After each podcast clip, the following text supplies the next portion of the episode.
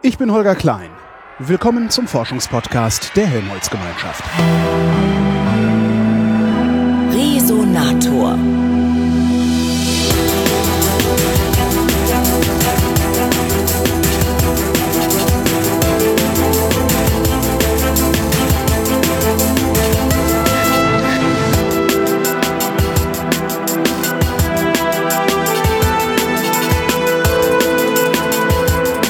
Nach Darmstadt gefahren äh, zur Gesellschaft für Schwerionenforschung und spreche mit Professor Dr. Karl-Heinz Langanke.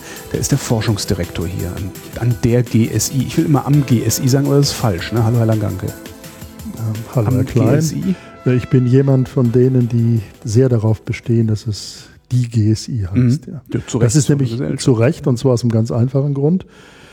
Dieses Institut ist seit 40 Jahren, als mehr, als mehr als 40 Jahren, als eines der führenden Institute in der Grundlagenforschung bekannt. Äh, Wir sind stolz auf diesen Brandname und äh, ich möchte ihn auch nicht ändern. Das heißt, Sie äh, bleiben die GSI, egal was passiert. Solange wir als GSI existieren, wir, Sie spielen ja schon darauf an, dass wir ein Zukunftsprojekt haben, aber ich habe mich gegen den, den Wechsel des äh, Artikels bei GSI gewehrt. Für mich ist das die GSI und das ist weltweit zurzeit immer noch die GSI. Und so lassen wir es auch. Sie fusionieren, äh, haben Sie eben gesagt, auf dem Weg hier rein, mit FAIR. Ja.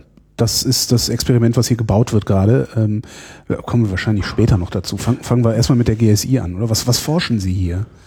Die GSI, Schwerionenforschung. ja, das ist, äh, wir haben uns nur so benannt, damit die Amerikaner das nicht aussprechen können. ähm, Das heißt, es gibt gar keine Schwerionen, die Amerikaner wissen es nur nicht. Doch, es gibt Schwerionen. Der, der Trick an der ganzen Sache ist, dass hier ein Beschleunigungsgerät, der sogenannte Unilac, gebaut worden ist. Und dieses Beschleunigungsgerät hatte als seine Besonderheit die Möglichkeit, dass man alle Kerne als Ionen vom Proton bis zum schwersten im Uran mit dem gleichen Beschleuniger äh, beschleunigen konnte und dann für Experimente zur Verfügung stellen konnte. Und deswegen äh, weil es auch bis zum Uran raufgeht, eben Schwerionen. Aber wir, wir können auch sehr leichte Ionen wie Protonen beschleunigen. Was sind Ionen? Ionen sind äh, Atome, von denen man ein paar der Elektronen weggenommen hat. Oder, was auch natürlich theoretisch möglich wäre, ein paar, Ionen dazu, äh, ein paar Elektronen dazugetan hat, aber normalerweise nehmen wir die weg. Wie machen Sie das?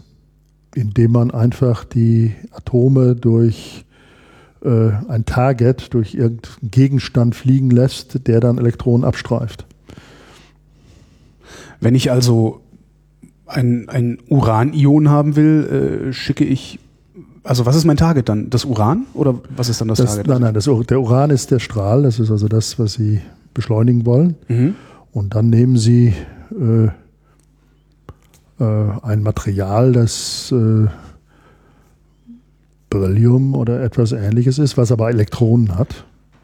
Und durch die Wechselwirkung, wenn es da durchfliegt, Ja. kann, man nicht, kann man also Elektronen davon wegnehmen, abstreifen. Und dann fliegt äh, ein Ion, dem ein paar Elektronen fehlen, einfach weiter.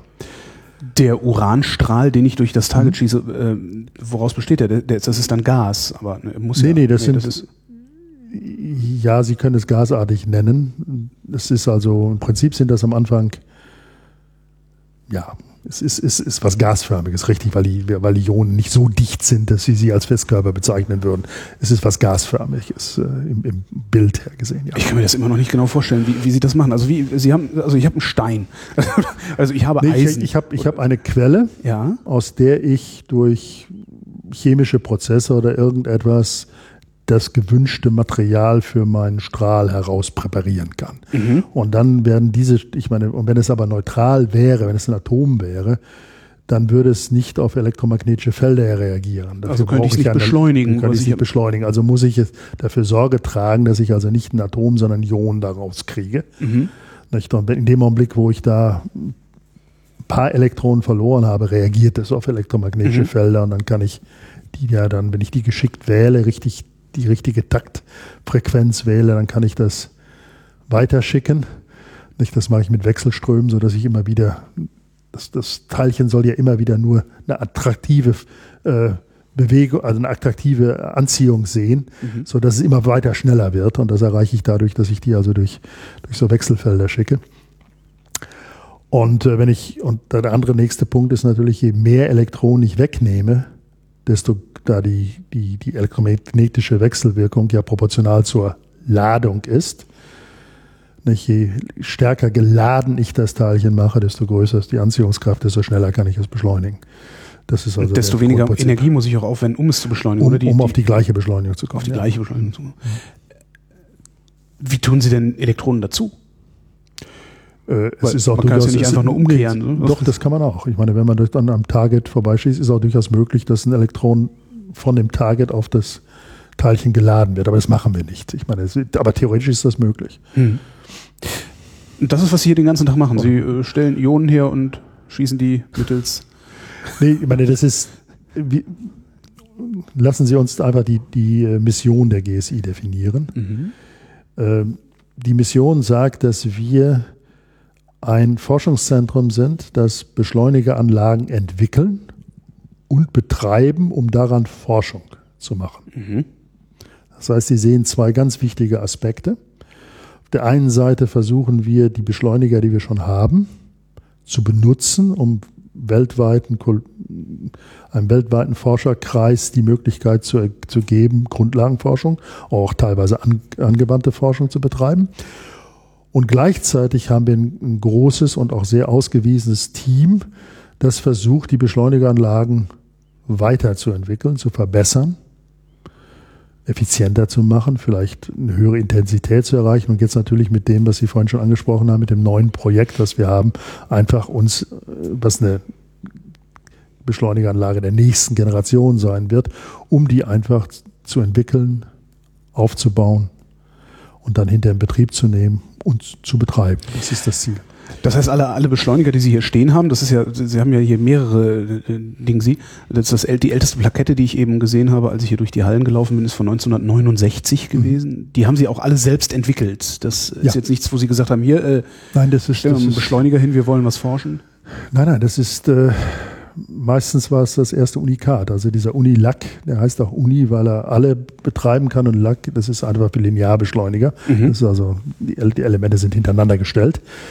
Ähm, das war der erste, der das konnte, dass, dass man vom Proton bis zum Uran alles beschleunigen kann und dann spielen sie darauf an, dass wir danach ja noch einen Synchrotron haben, also einen Kreisbeschleuniger, bei dem sie das noch etwas äh, näher an die Lichtgeschwindigkeit bringen können.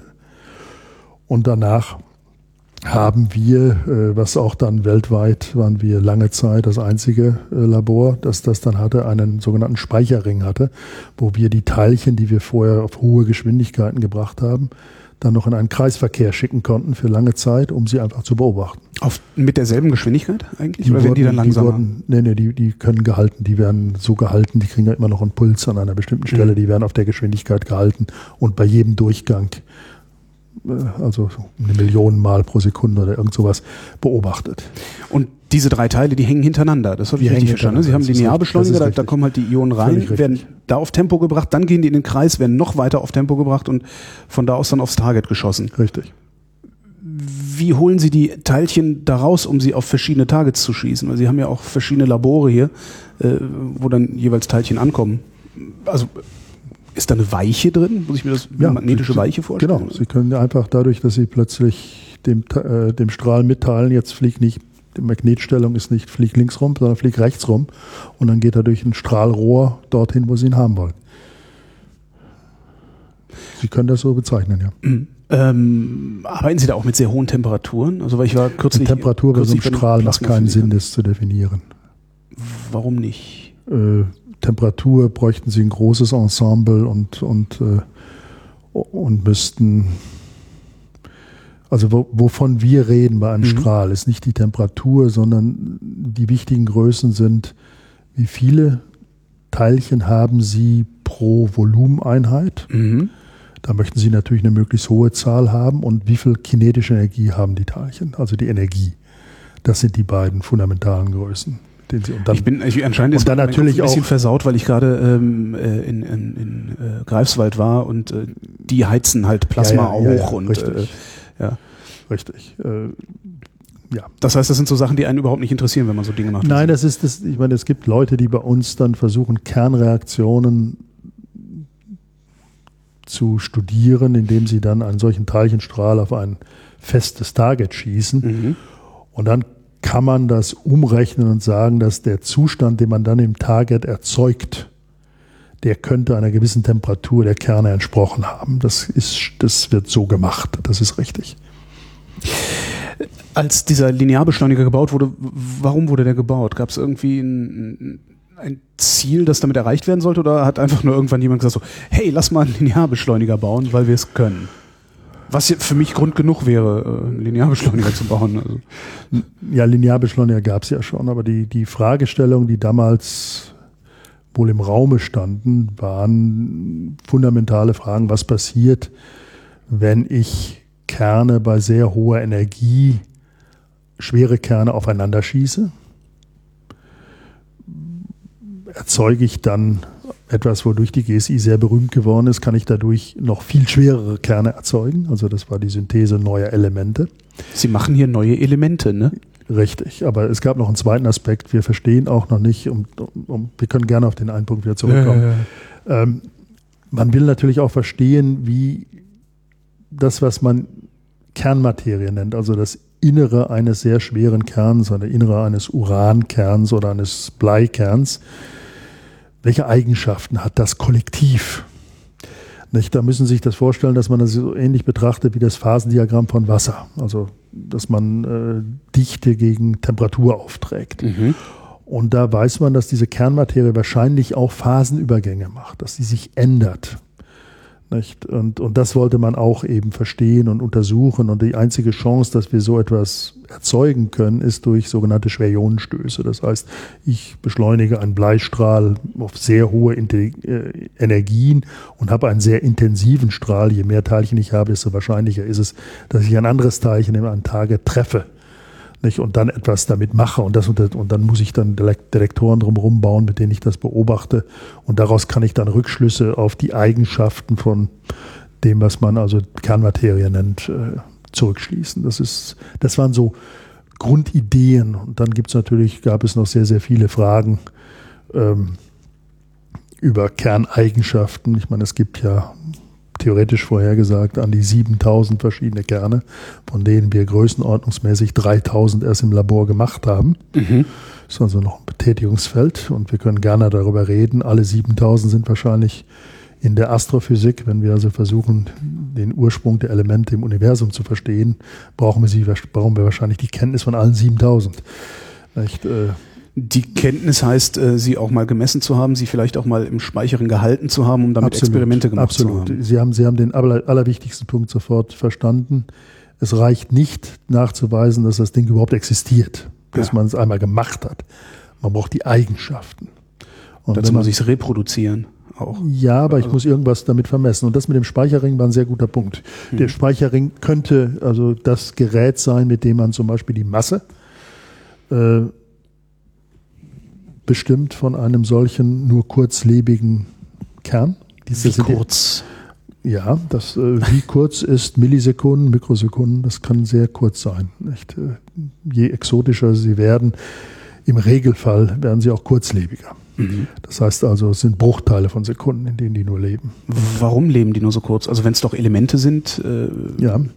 Also das ist mein Schulverständnis. Also ja. Elemente sind halt, die sind halt, das sind halt Elemente. Wir reden jetzt nicht von Elementen, oh, sondern wir reden von Kernen. Oh. Äh, nicht, da, da müssen wir jetzt haben noch Elektronen drumherum, ne? Das ist der eine wichtige Punkt. Ja, das ist absolut richtig. Das ist der wichtige Punkt, äh, dass Sie bei Elementen redet man im Regelfall von Atomphysik, also Atomen. Mhm. Wir müssen uns einfach nur klar machen, dass jedes Element im Inneren einen Kern hat mit einer festen Protonenzahl, einer festen mhm. Ladungszahl. Das ist die Identifikation. Nicht? Und die, damit man zum Atom kommt, habe ich für jedes Proton auch ein Elektron in der Hülle. Nicht, damit es wieder ladungsneutral wird. Jetzt hat die Natur uns aber zwei Kernbausteine geliefert, nämlich Protonen und Neutronen. Mhm. Und Sie können sich jetzt vorstellen, dass ich ja die Ladungszahl nicht ändere, wenn ich noch, noch Protonen, äh, sorry, Neutronen dazu tue oder die wegnehme. Dadurch ändere ich ja die Anzahl der Protonen nicht. Das heißt also, die chemischen Eigenschaften, das Element würde ich ja nicht ändern. Denn das wird Weil ja bestimmt von den Protonen, okay. von der Anzahl der Protonen oder. Ladungszahl. Mhm. Aber ich kann die Anzahl der Neutronen, die etwa gleich schwer wie die Protonen sind, ändern. Und deswegen spricht man bei Kernen von einer Landschaft. Sie können also sich vorstellen, dass Sie, eine, dass Sie die Protonenzahl und die Neutronenzahl beide variieren können. Sie kriegen also eine zweidimensionale Fläche, wenn Sie die alle mhm. aufmalen. Und jetzt hat die Natur es so gemacht, dass sie nicht beliebig viele Neutronen dazu tun können, denn irgendwann, und da müsste man jetzt ein paar Worte verlieren über die grundlegenden Wechselwirkungen der Natur. Da gibt es die starke Wechselwirkung, die den Kern zusammenhält. Dann gibt es die elektromagnetische, die an sich die Atomhülle definiert. Und dann gibt es eine sogenannte schwache Wechselwirkung. Und das ist die einzige Wechselwirkung, die wir kennen, die es erlaubt, Protonen in Neutronen und umgekehrt umzuwandeln. Wenn Sie also von einem Element in ein anderes wollen, müssten Sie ja ein Proton in ein Neutron umwandeln, um die Ladungszahl zu ändern. Ah. Okay? Denn sonst blieben Sie ja bei dem gleichen. Oder halt noch ein Proton reindrücken. Oder ein Proton reindrücken. Aber wenn Sie jetzt das Ding, wenn Sie jetzt nichts von außen dazu tun, ja. ist das die einzige Möglichkeit. So, Kann ich jetzt, das? Also geht ja, das oder ist das nur ein Ja, ja, jetzt, äh, Jetzt stellt man fest, dass es bei einer fixen Protonenzahl nur eine endliche Anzahl von Neutronenzahlen gibt, bei denen der Kern selbst stabil sein kann. Manchmal ist es nur eine, es gibt aber auch welche, wo überhaupt kein Kern stabil ist aus der Protonenzahl. Zinn hat zum Beispiel mehrere Neutronenzahlen, bei denen der Kern nicht zerfällt. Aber ich kann nicht beliebig viel dazu tun. Irgendwann stellt das das System kernfest, dass wenn ich ein Neutron in ein Proton umwandeln würde, käme ich an einen Zustand, der energetisch günstiger ist. Und dann macht die Natur das. Und das nennt man Beta-Zerfall. Mhm. Und das beantwortet Ihre Frage, dass einfach die meisten der Kerne, die ich einfach habe, feststellen, ich, es gibt eine mit der gleichen Anzahl von Nukleonen, das ist die Summe von Protonen und Neutronen, mhm. der energetisch günstiger ist, stärker gebunden ist. Das heißt also, ich möchte gerne ein Proton in ein Neutron oder häufiger ein Neutron in ein Proton umwandeln und gehe in diesen Kern über. Beta-Zerfall. Und deswegen sind die meisten Kerne einfach nicht stabil. Die zerfallen ihnen nach einer gewissen Halbwertszeit und die ist in der Größenordnung von also Sekunden, Tage, irgend so etwas. Kann auch Jahre sein. Wenn ich jetzt diese 7000, äh, diese 7000 Kerne mir anschauen will oder den siebentausendsten, das, was ja dann wahrscheinlich derjenige ist, der am schnellsten zerfällt, also die, die, die, die, die kürzeste Halbwertszeit hat. Ähm, was brauche ich da für ein Gerät für? Haben wir überhaupt ein Gerät, mit dem wir solche Sachen handeln? Also erstmal, erstmal muss man sich überlegen, dass möglicherweise nicht der, der, der die kürzeste Halbwertszeit hat, derjenige ist, den wir als letzter produzieren werden. Es hängt viel mehr okay. davon ab, wie man die produziert, wie man die überhaupt erreichen kann. Das wäre die nächste Frage gewesen. Ja. Wie machen wir das überhaupt? Ja, gut, da also. kommen, kommen wir gleich hin. Ähm, Sie, Sie stellen fest, wenn ich also eine Eigenschaft dieses Kerns studieren möchte, dann muss ich das relativ schnell machen, weil der Kern zerfällt mir ja. Da kommt ein Speicherring doch gerade zugute. Das heißt also, wenn ich die. Darin zerfällt er nicht? Doch. Doch. Okay. Aber wenn der in einer Sekunde eine Million Mal rumläuft, habe ich eine Million Mal eine Chance nachzugucken. Ja. Und wenn der eben eine Halbwertszeit hat, die weniger ist als 10 hoch minus 6 Sekunden, dann kommt er irgendwann einmal daran vorbei, bei uns an dem Signal oder an dem Detektor vorbei und ich kann gucken, bist du noch da oder bist du nicht da. Mhm. Nicht? Und einfach aus der Tatsache, wenn ich weiß, wann er reingeflogen ist und wann ich ihn plötzlich bei den Umläufen nicht mehr sehe, weiß ich ja, in welcher Zeit er zerfallen ist. Mhm. Und wenn ich das mehrfach mache, habe ich ein gutes Maß für die Halbwertszeit. Das ist also ein Weg, um zum Beispiel die Lebensdauer festzustellen von so einem Kern. Die andere Möglichkeit ist, wenn ich den mit einem, wenn ich den auf der Kreisbahn halte, dann weiß ich ja, welche Energie er fliegt, das weiß ich aus der Umlaufzeit. Mhm. Und wenn ich dann noch nachgucke, welches Magnetfeld ich eingestellt habe, um ihn auf der Kreisbahn zu halten, kann ich die Masse bestimmen. Nicht? Und das ist der andere Weg, wie man zum Beispiel auch von so leicht kurzlebigen äh, Kernen Massen bestimmen kann mit einer ziemlich guten Genauigkeit. Es gibt bessere Methoden, aber für diese kurzlebigen muss ich es schnell machen. Nicht? Und das in diesem so Speicherringe sind da ganz was Tolles. So, wie machen wir das jetzt? Also wie, wie, wie erzeugen, erzeugen, wie erzeugen wir denn ja. neue Kerne? Also wie, wie machen wir aus Neutronen äh, äh, mhm. äh, Protonen? Also wir machen das durch ein Verfahren, das nennt sich Fragmentierung. Da gehen wir also her und schießen einen sehr schweren Kern. Also wir, wir möchten möglichst viele Protonen und Neutronen zur Verfügung haben. Sie sehen gleich warum. Und schießen die auf irgendeinen anderen Kern. Es kann zum Beispiel Uran auf Beryllium sein. Das ist aber jetzt nicht so, dass ich genau zielen kann, sagen so Kern trifft nein, nein, Kern, sondern ich feuere eine Ladung Schrot und hoffe, dass ich das Kaninchen absolut, treffe. Oder? Absolut, mhm. absolut. Also äh, es ist eine gute Sache, dass ich ein festes Target habe, dann weiß ich, dass ich da sehr viele, auf einem kleinen Volumen, sehr viele Treffpunkte schon mal mhm. habe. Und wenn dann mein Strahl natürlich äh, sehr viele Teilchen in einem bestimmten Volumen habe, habe ich auch sehr viele Möglichkeiten in meiner Schrotladung, um das Kaninchen zu treffen. Mhm. Auch richtig. Das heißt also hohe Intensitäten auf dem Festkörper-Target und dann ist dieser Prozess auch noch günstig, wenn ich hohe Energien habe.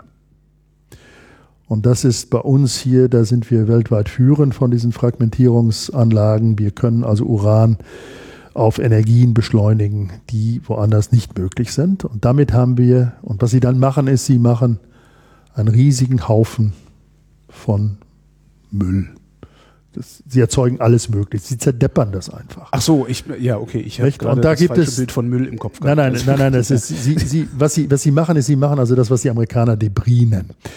Nicht? Äh, sie erzeugen ganz viele verschiedene Fragmentierungen, aber da ist, wenn Sie Glück haben, auch genau der Kern drin, mit einer gewissen Wahrscheinlichkeit, den Sie haben möchten. Aber wie finde ich denn in dem Müll? Das ist also jetzt wie, genau wie der Punkt. Ich, ich das ist jetzt genau der Punkt. Signal, ich habe also diesen großen Heuhaufen, ja. da möchte ich die Nadel raus ja. haben. Und dann brauche ich ein Gerät dahinter, das Sie so einstellen. Ich meine, Sie müssen vorher sich natürlich genau überlegen, welchen hätte ich denn gerne. Und dann wissen Sie, wenn, wie definieren Sie den? Die Anzahl der Protonen und Neutronen. Mhm. Das heißt, Sie wissen, welche Ladung und welche Masse. Und dann bauen Sie dahinter ein, ein System, ionenoptisch, ein System von Magnetfeldern, mhm. das genau nur diese Masse und diese Ladungszahl durchlässt. Alles andere wird einfach zur Seite weggelenkt. Das ist ein ganz extremer Filter. Wir haben einen, der nennt sich Fragmentseparator. Äh, in dem Zukunftsprojekt werden wir einen neuen bauen, der dann weltweit einzigartig sein wird. Der ist supraleitend als Fragmentseparator, der aber für uns das Allerwichtigste ist, der genau die Effizienz hat für einen Filter, den wir brauchen, wenn wir hinterher bei den sehr hohen Energien, sehr schnell fliegenden Teilchen sehr schnell filtern müssen. Mhm. Und der ist 137 Meter oder irgend sowas lang. Das wird ein Riesengerät werden. Das ist also ein System von Magneten. Und danach kommt dann genau der Kern raus, äh, den Sie haben wollen und den können Sie dann zur Verfügung stellen, den können Sie dann in den Speicherring einlenken oder Sie können ihn direkt auf irgendwas schießen, was immer Sie dann möchten. Das heißt, äh, ich habe einen 137 Meter langen Magneten, der im Zweifelsfall ja, nicht genau ein, ein, ist ein System also ein, von Magneten. Ein, Magneten, ja. ein, ein Magnetfeld, das im Zweifelsfall genau einen Kern äh, das, nein, nein, der, der, der, die nur ein, eine Kernsorte rauslässt. Das, das kann aber auch aber passieren, es reicht, dass nur ein es, Kern es, kommt, oder? Das ist teilweise auch genug wenn Sie, wenn Sie ja von diesem Kern nur die Masse haben wollen, dann schicken Sie ihn einmal rum oder so, nicht? Und wenn, wenn Sie also wirklich genau wissen, der ist da drin. Ja. Und ich kann ihn beobachten, die können bei uns im Speicherring zum Beispiel einzelne Ionen verfolgen und Ihnen genau sagen, ist eines von diesem Typ da drin. So sensitiv ist man. Das geht. Nicht? Das reicht. Das würde reichen. Ist natürlich besser, wenn Sie mehrere haben, ist die Statistik besser. Mhm. Nicht? Aber Sie können auch mit Oder wenn es nicht so schnell zerfällt, dann kann man es ja häufiger messen. Äh, das ist die andere Möglichkeit, ja. Äh, können Sie vorher berechnen, ob der neue, neu gefundene oder neu erzeugte Kern stabil ist, beziehungsweise wie stabil er ist, oder ist das auch ein Glücksspiel? Gut, dass er, dass er stabil sein wird, kann man, glaube ich, gut vorhersagen. Ich glaube, wir kennen alle, die stabil sind. Also okay. wenn es ein neuer sein wird, wird er sicherlich wie instabil, instabil sein. Ist. Das heißt, jetzt ist die Frage, können wir vorhersagen, wie gut die Halbwertzeit ist? Mhm. Äh, es gibt natürlich theoretische Modelle, aber ich würde mein Geld jetzt nicht auf einen Faktor zwei oder fünf verwetten. aber eine gewisse Idee hat man, aber ist besser nachzugucken. Wenn Sie dann so neue Elemente äh, erzeugt haben, dann geben Sie denen ja Namen. Ne? Darum haben wir das Darmstadtium, äh, weil wir hier in einem Ortsteil von Darmstadt sind. Wie, wie geht denn das eigentlich, wenn Sie jetzt ein neues Element also, oder einen neuen Kern finden? Äh, prügeln Sie sich dann darum, wer den Namen aussucht oder gibt es da irgendwie Losverfahren oder, oder also Gut, jetzt sind wir, jetzt sind wir natürlich in einem anderen Ich weiß, jetzt wird Feld es Boulevardesk. Nee, nee, nee, nee, nee. Das, Überhaupt erstmal neue Elemente zu machen, ist anders als das, was wir jetzt gerade besprochen haben. Oh. Ich meine, äh, Dann müssen da Sie muss man, den Unterschied erklären. nein, das- wir machen natürlich, der, der grundlegende, grundlegende Prinzip ist natürlich auch eine, ein Experiment, bei dem man äh, ein, ein Teilchenstrahl auf ein Target schießt. Jetzt muss man sich natürlich auch da vorher die Frage stellen, welches Element würde ich denn gerne machen? Und dementsprechend sucht man sich die, die, die Kombination von Target und Projektil aus, denn die Summe der Protonen sollte die Summe sein, die sie in ihrem neuen Element haben wollen. Mhm. Das heißt also, wenn Sie Calcium auf Uran schießen, das wäre also einmal Ladungszahl 20 und einmal Ladungszahl 92, dann würden Sie 112 machen. Copernicium, was auch an der GSI entdeckt worden ist. Copernicium, auch schön. Ja, das äh, können wir gerne über Politik gleich reden. Hätte, ich, hätte uns sehr gefreut, wenn das äh, in, zwischen Deutschland und Polen etwas höher gehängt worden wäre. Aber gut, das ist eine andere Frage. Ähm, Wie jetzt? Na gut, äh, erstmal erstmal fertig, dann, danach, ich schreibe mir mal Copernicium auf, dann kommen wir da vielleicht noch hin. Also, das, das ist der eine Punkt. Der zweite Punkt ist, Sie möchten gerne ja, dass das, dass wir nicht wie, wie in dem Fall, wo wir neue Stellen herstellen wollen, wo wir ja einfach, einfach alles zerdeppert haben und gesagt haben, statistisch kommt vielleicht auch der Kern raus, den ich gerne hätte. Mhm. Hier möchten Sie eine hohe Wahrscheinlichkeit haben, dass die beiden zusammenbleiben. Mhm. Sie möchten die ja verschmelzen, um die Summe zu kriegen. Das heißt, Sie müssen eine Energie wählen, die Sie einmal über die Coulomb-Barriere bringt, aber die das Gesamtsystem dann nicht zerstört. Sie müssen ganz sachte die beiden zusammenbringen quasi. Die Coulomb-Barriere ist, Die äh, ist die Abstoße der elektromagnetischen okay. Mhm. Wechselwirkung. Nicht? Die, die haben sie zwischen Kernen, da Ja. können sie nichts machen. Nicht? Und die müssen sie über, überkommen, damit sie überhaupt eine Chance haben, in den Bereich der starken Wechselwirkung zu kommen, da- dass die beiden Kerne verschmelzen können. Das ist, und, und diese Balance müssen sie fi- finden. Über die Coulomb-Barriere zu kommen, eine Chance haben, die zusammenzubringen Mhm. aber und nicht, sie nicht zu zerstören. ja. Gut, und da, da hat man natürlich äh, viel Erfahrung jetzt hier an der GSI und weiß, mit in welchem Energiebereich man das etwa macht. Und trotzdem ist dieser Prozess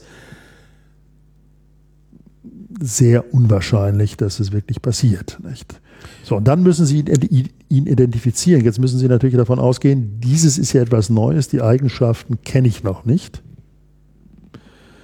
Was ich aber weiß, ist, dass auch dieser Kern mit einer hohen Wahrscheinlichkeit oder ziemlich sicher zerfallen wird. Die Kerne, die, ich, die wir an der GSI gemacht haben, sind in einem Bereich, dass ich deren Zerfallsschema im Großen und Ganzen vorhersagen konnte. Das sind nämlich sogenannte Alpha-Zerfälle. Und ich kann also doch dann den Kern auch identifizieren, wenn ich die Kette der Alpha-Zerfälle beobachte, bis ich einen Kern treffe, den ich kenne, den ich schon irgendwo im Periodensystem gemacht habe. Nicht? Und diese Kette von Alpha-Zerfällen, die wird beobachtet in einem großen äh, Detektor. Chip heißt der. Nicht? Und, äh, und wenn ich dann also tatsächlich, und, und die Energiedifferenzen, also ich weiß, welche Energie die Alpha-Teilchen haben, das heißt, ich weiß also dann, da war mein erster Kern, dann die erste Tochter, die zweite Tochter, die dritte Tochter und dann irgendwann hoffentlich treffe ich einen, den ich kenne. Oder ich komme in ein Zerfallsschema, das ich schon kenne und dann weiß ich ja, wo ich angefangen habe. Woher weiß ich, wo ich angefangen habe? Ja, weil sie die, weil sie ja, wenn, die, wenn wir sagen wir mal, die, die zweite Tochter ist eine, die sie schon mal kennen. ja. Und dann die dritte, vierte, fünfte, sechste. Dann wissen sie aber, dass zwei da drüber waren. Dann brauchen sie ja nur noch zwei Alpha-Teilchen dazuzuzählen. Aber woher weiß ich denn, dass zwei da drüber waren, wenn das erste, Wenn was ich überhaupt nur gesehen nein, nein, habe? nein, nein, nein, Entschuldigung, da haben wir uns jetzt missverstanden. Ah, okay. Was ich gesagt habe, sie beobachten diese Sequenz von Alpha-Teilchen. Und Ja. sagen wir mal, ab dem dritten können sie die zuweisen, weil sie diese Sequenz schon mal gesehen haben. Okay. Dann weiß ich, das ist der Zerfall von 108 nach 106, nach 104, nach 102. Dann ist es wahrscheinlich, wenn ich zwei dass davor- ich von genau, wenn ich- 112 komme. Genau das, Mhm. genau das. Okay. Nicht? Irgendwann machen die Kerne dann auch etwas merkwürdig, sie machen nämlich dann eine Spaltung. Und dann gibt es keine Alpha mehr, sondern dann fliegen zwei etwa gleich große Bruchteile weg. Und das ist dann schwierig zu beobachten. Das sehen wir meistens nicht. Wir sehen also eine bestimmte Sequenz von fünf, sechs Alpha-Zerfällen hintereinander, die wir alle beobachten müssen, sodass wir dann zurückrechnen können und dann hoffentlich im Bereich erwischt haben, wo wir im schon bekannten Gebiet sind, sodass ich dann zurückgehen kann und genau feststellen kann, wo ich angefangen habe. Machen Sie solche Sachen eigentlich absichtlich oder sind das eher Zufallsprodukte? Das ist, das sind hochgradig geplante Experimente von Experten. Das ist nicht äh, Zufall, das ist absolute Absicht. Hätte ja sein können, dass Sie irgendwie mal sagen, ich schieße jetzt mal was auf ein Target, äh, weil ich irgendwas ganz anderes rausfinden will und hups, da kommt ein Element. Nein, nein, diese, diese Experimente, die sind mhm. auch zu teuer.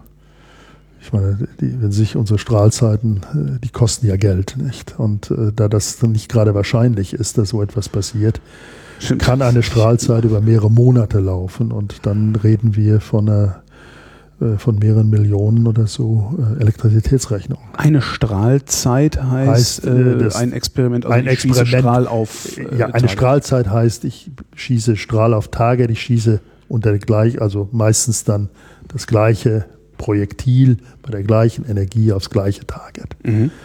Und hoffe, dass ich irgendwann Glück habe. So, jetzt, äh, das, das waren die Kerne, was ich dann mit Elementen verwechselt hatte vorhin? Nee, bei Elementen, jetzt kommt bei Elementen, jetzt sind wir bei Elementen ja nicht. Und, und, äh, und dann muss das ganze System eine Zeit überlebt haben, die es ihm erlauben würde, Na, dass, die Kern, dass das muss ja Elektronen sammeln. Eben, deswegen, da wollte ich gerade hin. Entschuldigung. Deswegen, deswegen reicht es, deswegen reicht es, deswegen, ja, deswegen reicht es nicht. Also es, wir, wir haben sicherlich schon schwere Kerne irgendwo wahrscheinlich gemacht, die 10 hoch minus 20 Sekunden lebten und keiner konnte damit richtig was anfangen, weil das zu schnell ging. Sie müssen dann in, in die atomphysikalischen Zeitskalen kommen. Und die sind eben im Bruchteil von Millisekunden. Denn dann weiß man, dass das System sich die Elektronen auch geholt hat. Und das Witzige ist, man kann damit auch Chemie machen. Und Sie erinnern sich, Chemie ist ja die Atomhülle. Mhm. Das heißt, dann habe ich ein Element. Und wenn man, wenn man, äh, man kann teilweise auch Chemie machen, wenn Sie nur ein einziges solches Teilchen haben. Damit können Sie Eigenschaften bestimmen oder gewisse Eigenschaften, chemische Eigenschaften und können dann nachgucken, passt das in der Periodentabelle genau an die Stelle, die ich für 112 oder 114 oder so erwarten würde. Nicht? Denn dann würde ich ja, da weiß ich ja immer, dass da im Periodensystem in so einer Spalte die Eigenschaften mhm. etwa gleich sind. Und das ist ein indirekter, oder nee, ein indirekter, das ist ein anderer Beweis, dass ich in der Tat dieses Element hergestellt habe. Und das macht man auch. Ich meine, wir haben eine sehr äh, weltführende Gruppe auch in der, in der Kernchemie der superschweren Elemente. Wie viele Elemente haben Sie hier hergestellt schon? Wir haben äh, sehr also viele, viele Elemente viele hergestellt. Wir haben sechs, sechs als erste neu entdeckt. Das ja. war wahrscheinlich Ihre Frage. Ja, das meinte ich. Also jetzt nicht. Also von Element 107 bis 112 sind die erstmals an der GSI entdeckt worden.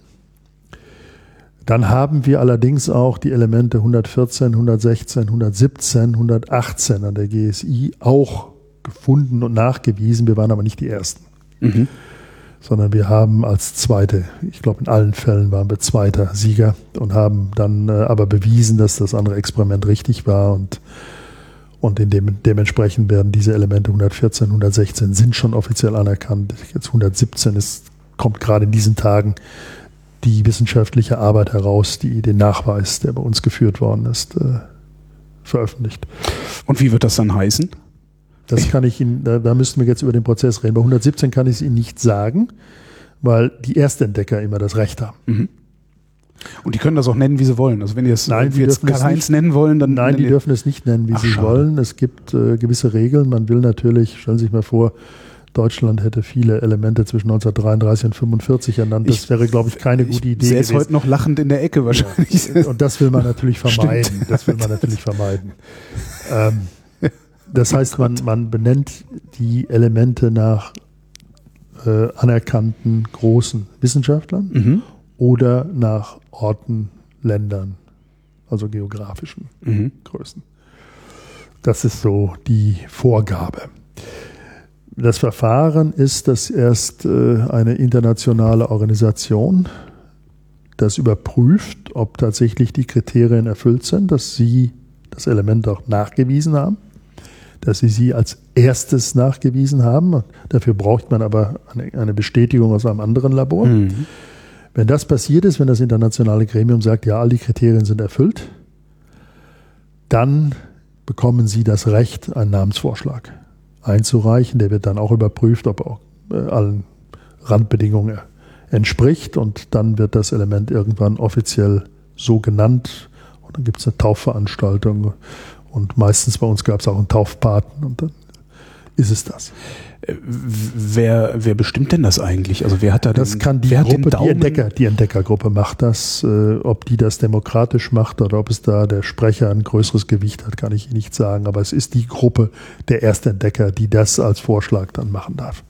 Und, und wer hat den Daumen auf dem Periodensystem? Also, weil irgendwer muss doch dann sagen, so, wie Sie sagten, das ist jetzt Ach so, die, das, das, ist, Element, das, das, ist, äh, das, ist die, das ist eine äh, Expertengruppe der Internationalen Organisation der Chemie. Warum machen Sie das eigentlich, dass Sie solche Strahlen auf Targets schießen? Neugier. Kann ja jeder sein. Da können ja, Sie auch in den Wald gehen. Und nee, die, ähm, was, ja. genau, was, was genau wollen wir rausfinden? Also abgesehen davon, dass wir natürlich Grundlagenforschung nicht wissen, zu welchem Zweck wir es rausfinden, aber was versuchen wir zu imitieren? Also es gibt Sternentstehung? Ist das ja, kommen wir, ja, das hätte ich jetzt als zweiten Punkt oh, angeführt. Oh, nein, nein, das ist, das ist richtig. Ich, meine, es geht, ich wollte einfach nur sagen, es gibt sicherlich Kollegen, die einfach sagen, das fundamentale Verständnis der Kernphysik ist zwar schon fortgeschritten, aber es gibt noch einige offene Fragen.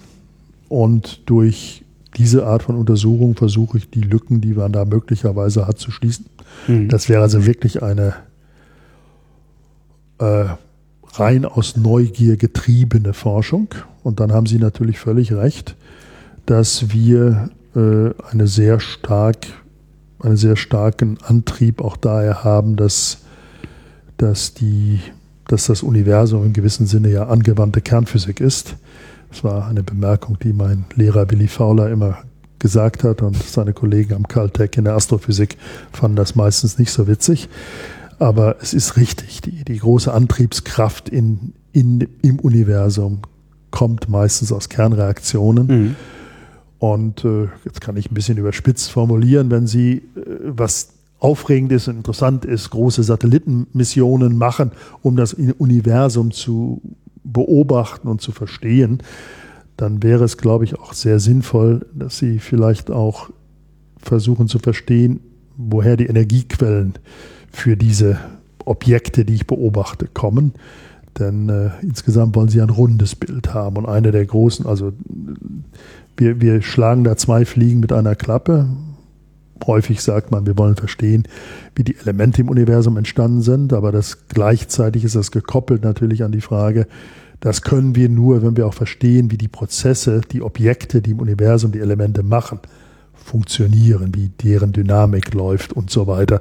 Und da gibt man sich eben eine Hand mit, mit den Astrophysikern, also Astrophysik und Kernphysik in, in einem Boot. Das heißt, letztendlich ist Ihr, Ihr, Ihr Beschleuniger die Nachbildung dessen, was in einem Stern passiert? Nein. Nein. Nein. Äh, Weil der erzeugt ja, also der spuckt ja auch Elemente aus die ganze Zeit. Kerne. Kerne, Verzeihung. Wo holen sich diese Kerne denn dann eigentlich die Elektronen her? Nee, die, jetzt, jetzt müssen wir, jetzt wir Element. Okay. Jetzt für die, für die Astrophysiker sind Elemente natürlich auch interessant, aber in einem Stern, geschweige dann in Supernovae oder noch exotischeren Dingen, sollten wir uns von dem Bild eines Elements trennen. Mhm. Denn äh, dort ist es sehr heiß. Jetzt sind wir bei einer Temperatur können Je heißer es ist, desto mehr fliegen die Elektronen ungeordnet in der Gegend rum. Absolut richtig, mhm. absolut richtig. Das heißt also, es macht keinen Sinn mehr, dort von einem Element zu sprechen. Was sie haben, ist, sind Kerne, die in ein Bad von Elektronen eingebunden sind. Man spricht da von einem Plasma. Mhm. Das, was sie in München erlebt haben. Ja. Nicht? Und, äh, aber ein Plasma, das extreme Bedingungen hat, ja, extrem heißt, die drei wichtigsten Kriterien sind auf der einen Seite die Temperatur, das zweite ist die Dichte, die auch etwas exotischer ist als das, was wir im Experiment erreichen können. Und das dritte ist sehr häufig, ist das Verhältnis von Protonen zu Neutronen auch nicht das, was wir in normaler Materie haben. Mhm. So, das sind die Randbedingungen, unter denen ich arbeite. Und dann will ich natürlich wissen, welche Eigenschaften haben die Kerne in diesen Bedingungen? Was machen sie? Wie reagieren sie mit anderen Kernen oder mit der Umgebung, um sich umzuformen, um bei den, bei den Umformungen entsteht was Neues und ich kann durch die Umformung natürlich Energie erzeugen. Das heißt, ich habe dort eine Energiequelle für diese Prozesse. Mhm. Und das heißt, Sie sehen, hier ist, läuft ein, ein Drei-Stufen-Prozess, wenn Sie so wollen. Im Prinzip ist sogar ein Vier-Stufen-Prozess ab. Erste Stufe ist, ich muss ins Labor gehen, wenn Sie so wollen, und muss grundlegende Eigenschaften der Kerne bestimmen.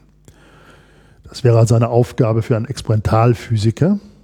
Das machen meine Kollegen hier im, im Labor. Deswegen gehen sie an den Speicherring, erzeugen erstmal diese exotischen Kerne und bestimmen dessen Eigenschaften. Mhm. Dann teilen sie einem Theoretiker mit, das ist das, was wir gemessen haben. Das ist aber nicht die Antwort, die wir im Stern brauchen, denn im Stern muss ich auch wissen, was hat er für eine Eigenschaft, wenn ich ganz viele Elektronen drumherum habe, die auch noch relativ in der Nähe sind, weil es dicht ist, oder? Das heißt, da muss jetzt, der Theoretiker muss das jetzt verarbeiten. Der muss also diese Eigenschaften umrechnen auf die Bedingungen des Sterns oder die hohe Temperatur. Das heißt also, das Interessante ist, im Labor habe ich immer den Kern in seinem niedrigsten, man spricht vom Grundzustand. Mhm. Also im Reg, also wenn ich damit experimentiere. Der Strahl sind nur Teilchen im Grundzustand. Bei endlicher Temperatur kann es sein, bei hohen Temperaturen kann es sein, dass mein Kern auch angeregt wird. Das heißt, ich habe ein sogenanntes thermisches Bad von Zuständen. Die können, die können ganz andere Eigenschaften erzeugen.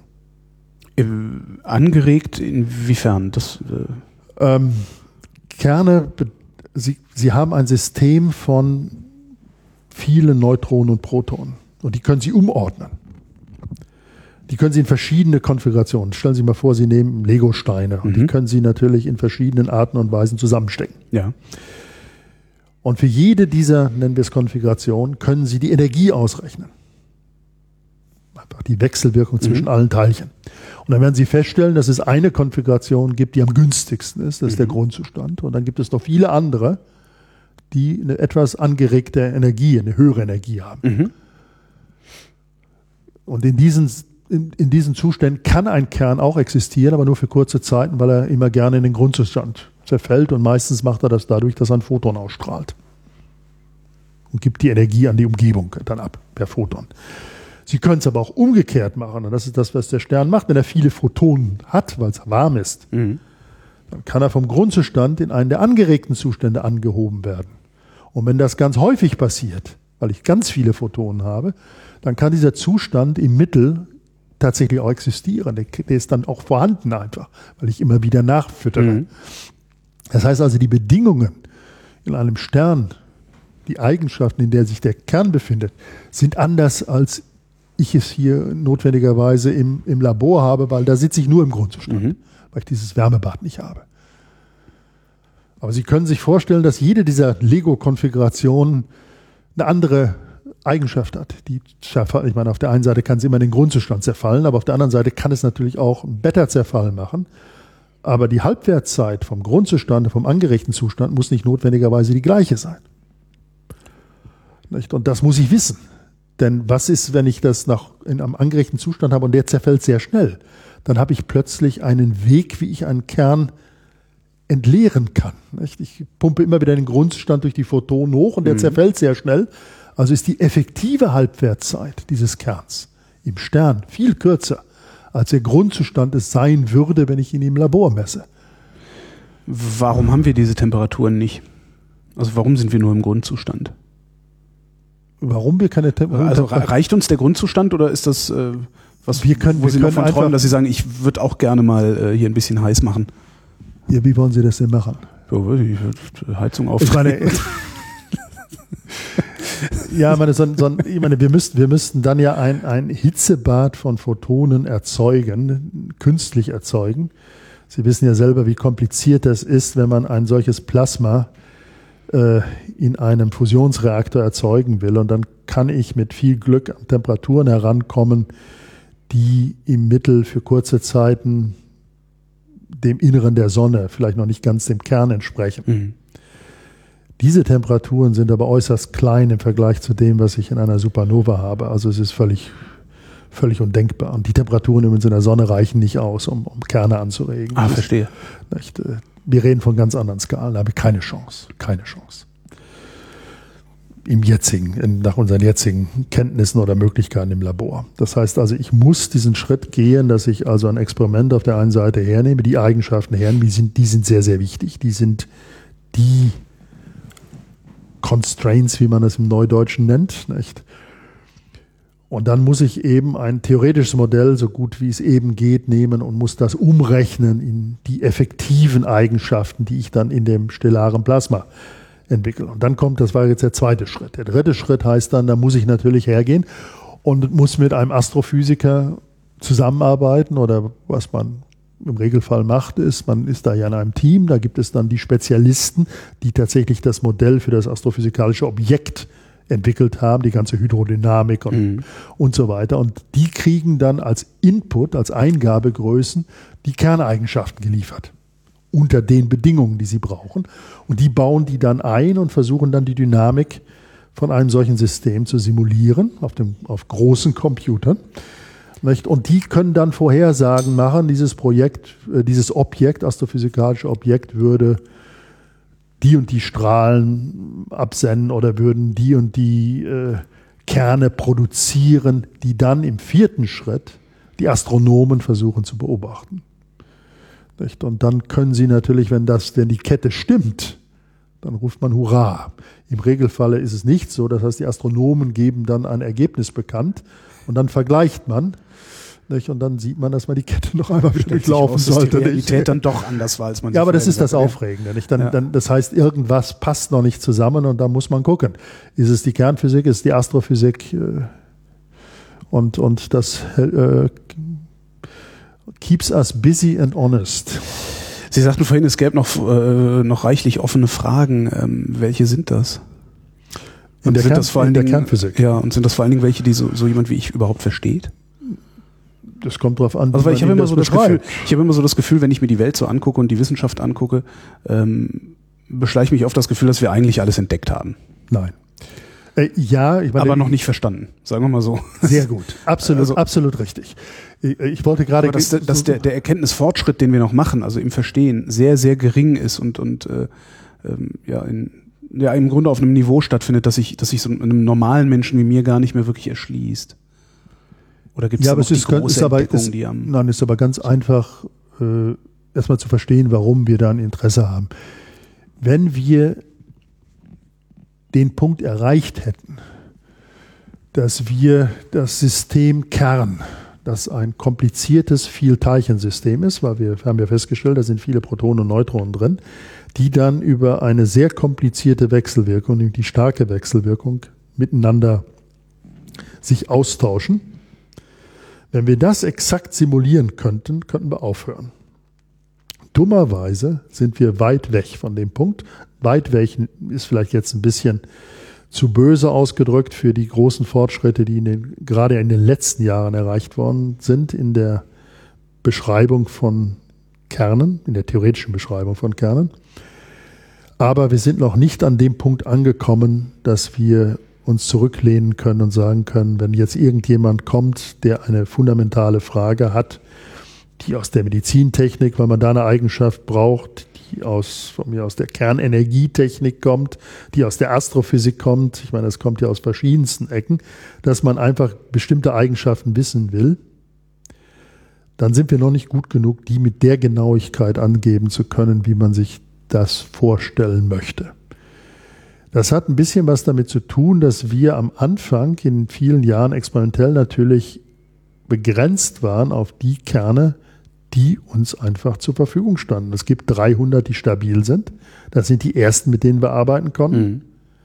Targets können wir im Regelfall sowieso nur aus stabilen Kernen machen, weil wir daraus nicht etwas machen müssen als Plättchen oder äh, auf das wir schießen können, was ein länger Gegen, lebt. Gegenstand. Ja, das, das muss halt existieren ja. über eine bestimmte Zeit.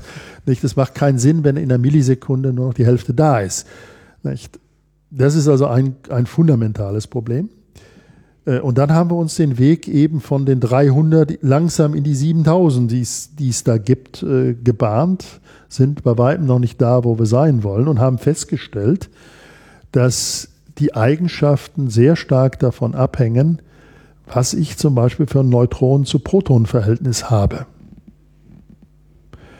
Nicht? Und, und da braucht man einfach noch mehr experimentelle Daten, um vielleicht den, die Zündidee der, in der Theorie zu haben, wobei ich jetzt einfach sagen würde, ich glaube, wir haben die grundlegenden Verfahren, Ideen auch in der Theorie. Allerdings ist dann die Simulation auf einem Computer sehr, sehr, sehr kompliziert.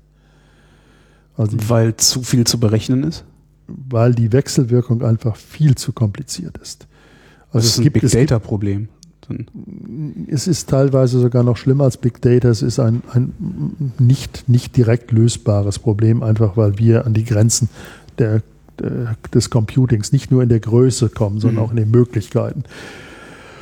Das hat irgendwas damit zu, also hat mit mehreren Punkten zu tun. Das ist einfach die Anzahl der Arrangements, die ich zwischen Protonen und Neutronen kriegen kann, die steigt, man nennt das mit der fakultativ, also äh, mit, na, wie heißt es, heißt es auf Deutsch? Ich, Weiß ich nicht. Äh, äh, exponentiell? Nee, nee exponentiell äh, ist es nicht. Äh, ähm, ich, äh, ja, fällt uns noch ein. Fällt uns noch ein, genau. Gut, aber die, die Anzahl der Möglichkeiten wächst sehr, sehr, sehr schnell. Nicht? Und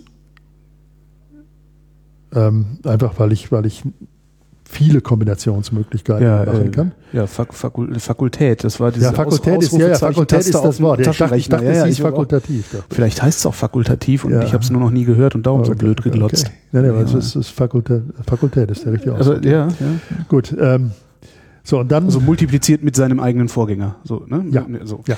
ja. ja. Und Sie können, Sie können sich Das ist eine Schachbrett-Analogie. So, und dann müssen wir auf dem Computer natürlich kämpfen gegen die Tatsache, dass es auf dem Computer ja auch Rauschen gibt. Also mhm. in vielen, also dass der Computer natürlich auch eine gewisse äh, Genauigkeitsgrenze hat, weil ich das diese, diese Lösungsmöglichkeiten, einige der Lösungsmöglichkeiten basieren dann auf sogenannten Monte Carlo, also statistischen Methoden. Und äh, dann gibt es eben noch fundamentale Einschränkungen, die was damit zu tun haben, dass äh, die Bausteine der Natur äh, sogenannte Fermionen sind, die eine ganz dumme Eigenschaft haben. Es, es können nicht zwei existieren in einem System, die die gleichen Quantenzahlen die gleichen Eigenschaften haben. Mhm. Das ist das sogenannte Pauli-Ausschlussprinzip. Aber es gibt andere Arten von Teilchen, Bosonen, das sind die Teilchen, die die Wechselwirkung tragen, bei denen diese Einschränkung nicht gilt. Und die sind immer energetisch günstiger als Vielteilchensystem. Das heißt, ich muss dem Computer in jedem Schritt mitteilen, hier handelt es sich um Teilchen, ja. die diesem Ausschlussprinzip genügen müssen. Und das macht es sehr, sehr kompliziert, weil ich dann immer äh, mit, mit einer hohen Genauigkeit immer wieder sagen muss, nicht das andere, was günstiger wäre. Also es ist, es ist sehr kompliziert. Man hat sehr viele Fortschritte in den letzten Jahren gemacht. Und der nächste Schritt, der natürlich war, dass wir auch die fundamentale Wechselwirkung nicht so genau gekannt haben. Denn die ist ein bisschen anders, ob ich ein Neutron mit einem Proton habe, ein Proton mit einem Proton ob drei Teilchen reinkommen. Äh, zwei Neutronen, ein Proton. So. Da gibt es auch ich eine dachte, Es gibt so ein drittes Teilchen, von dem ich noch Nein, nein, ja. Oh Gott. Es gibt, ja, es gibt auch sogenannte Lambda-Teilchen, kämen Hyperkerne. Das ist aber auch eine, das ist eine andere Geschichte. Ähm, wir bleiben bei Protonen und Neutronen. Danke. Aber, aber es gibt Wechselwirkungen, die fundamental anders sind. Also die, die Wechselwirkung kann zwischen zwei Teilchen sein, also paarweise. Mhm. Es kann aber auch eine Dreierwechselwirkung geben. Vielleicht auch eine Vierer. Und die macht das hochgradig kompliziert. Sie sagten vorhin äh, im Vorgespräch, äh, Sie würden bald in Ruhestand gehen. Ähm, haben Sie genug geforscht? Oder würden Sie gerne noch mehr?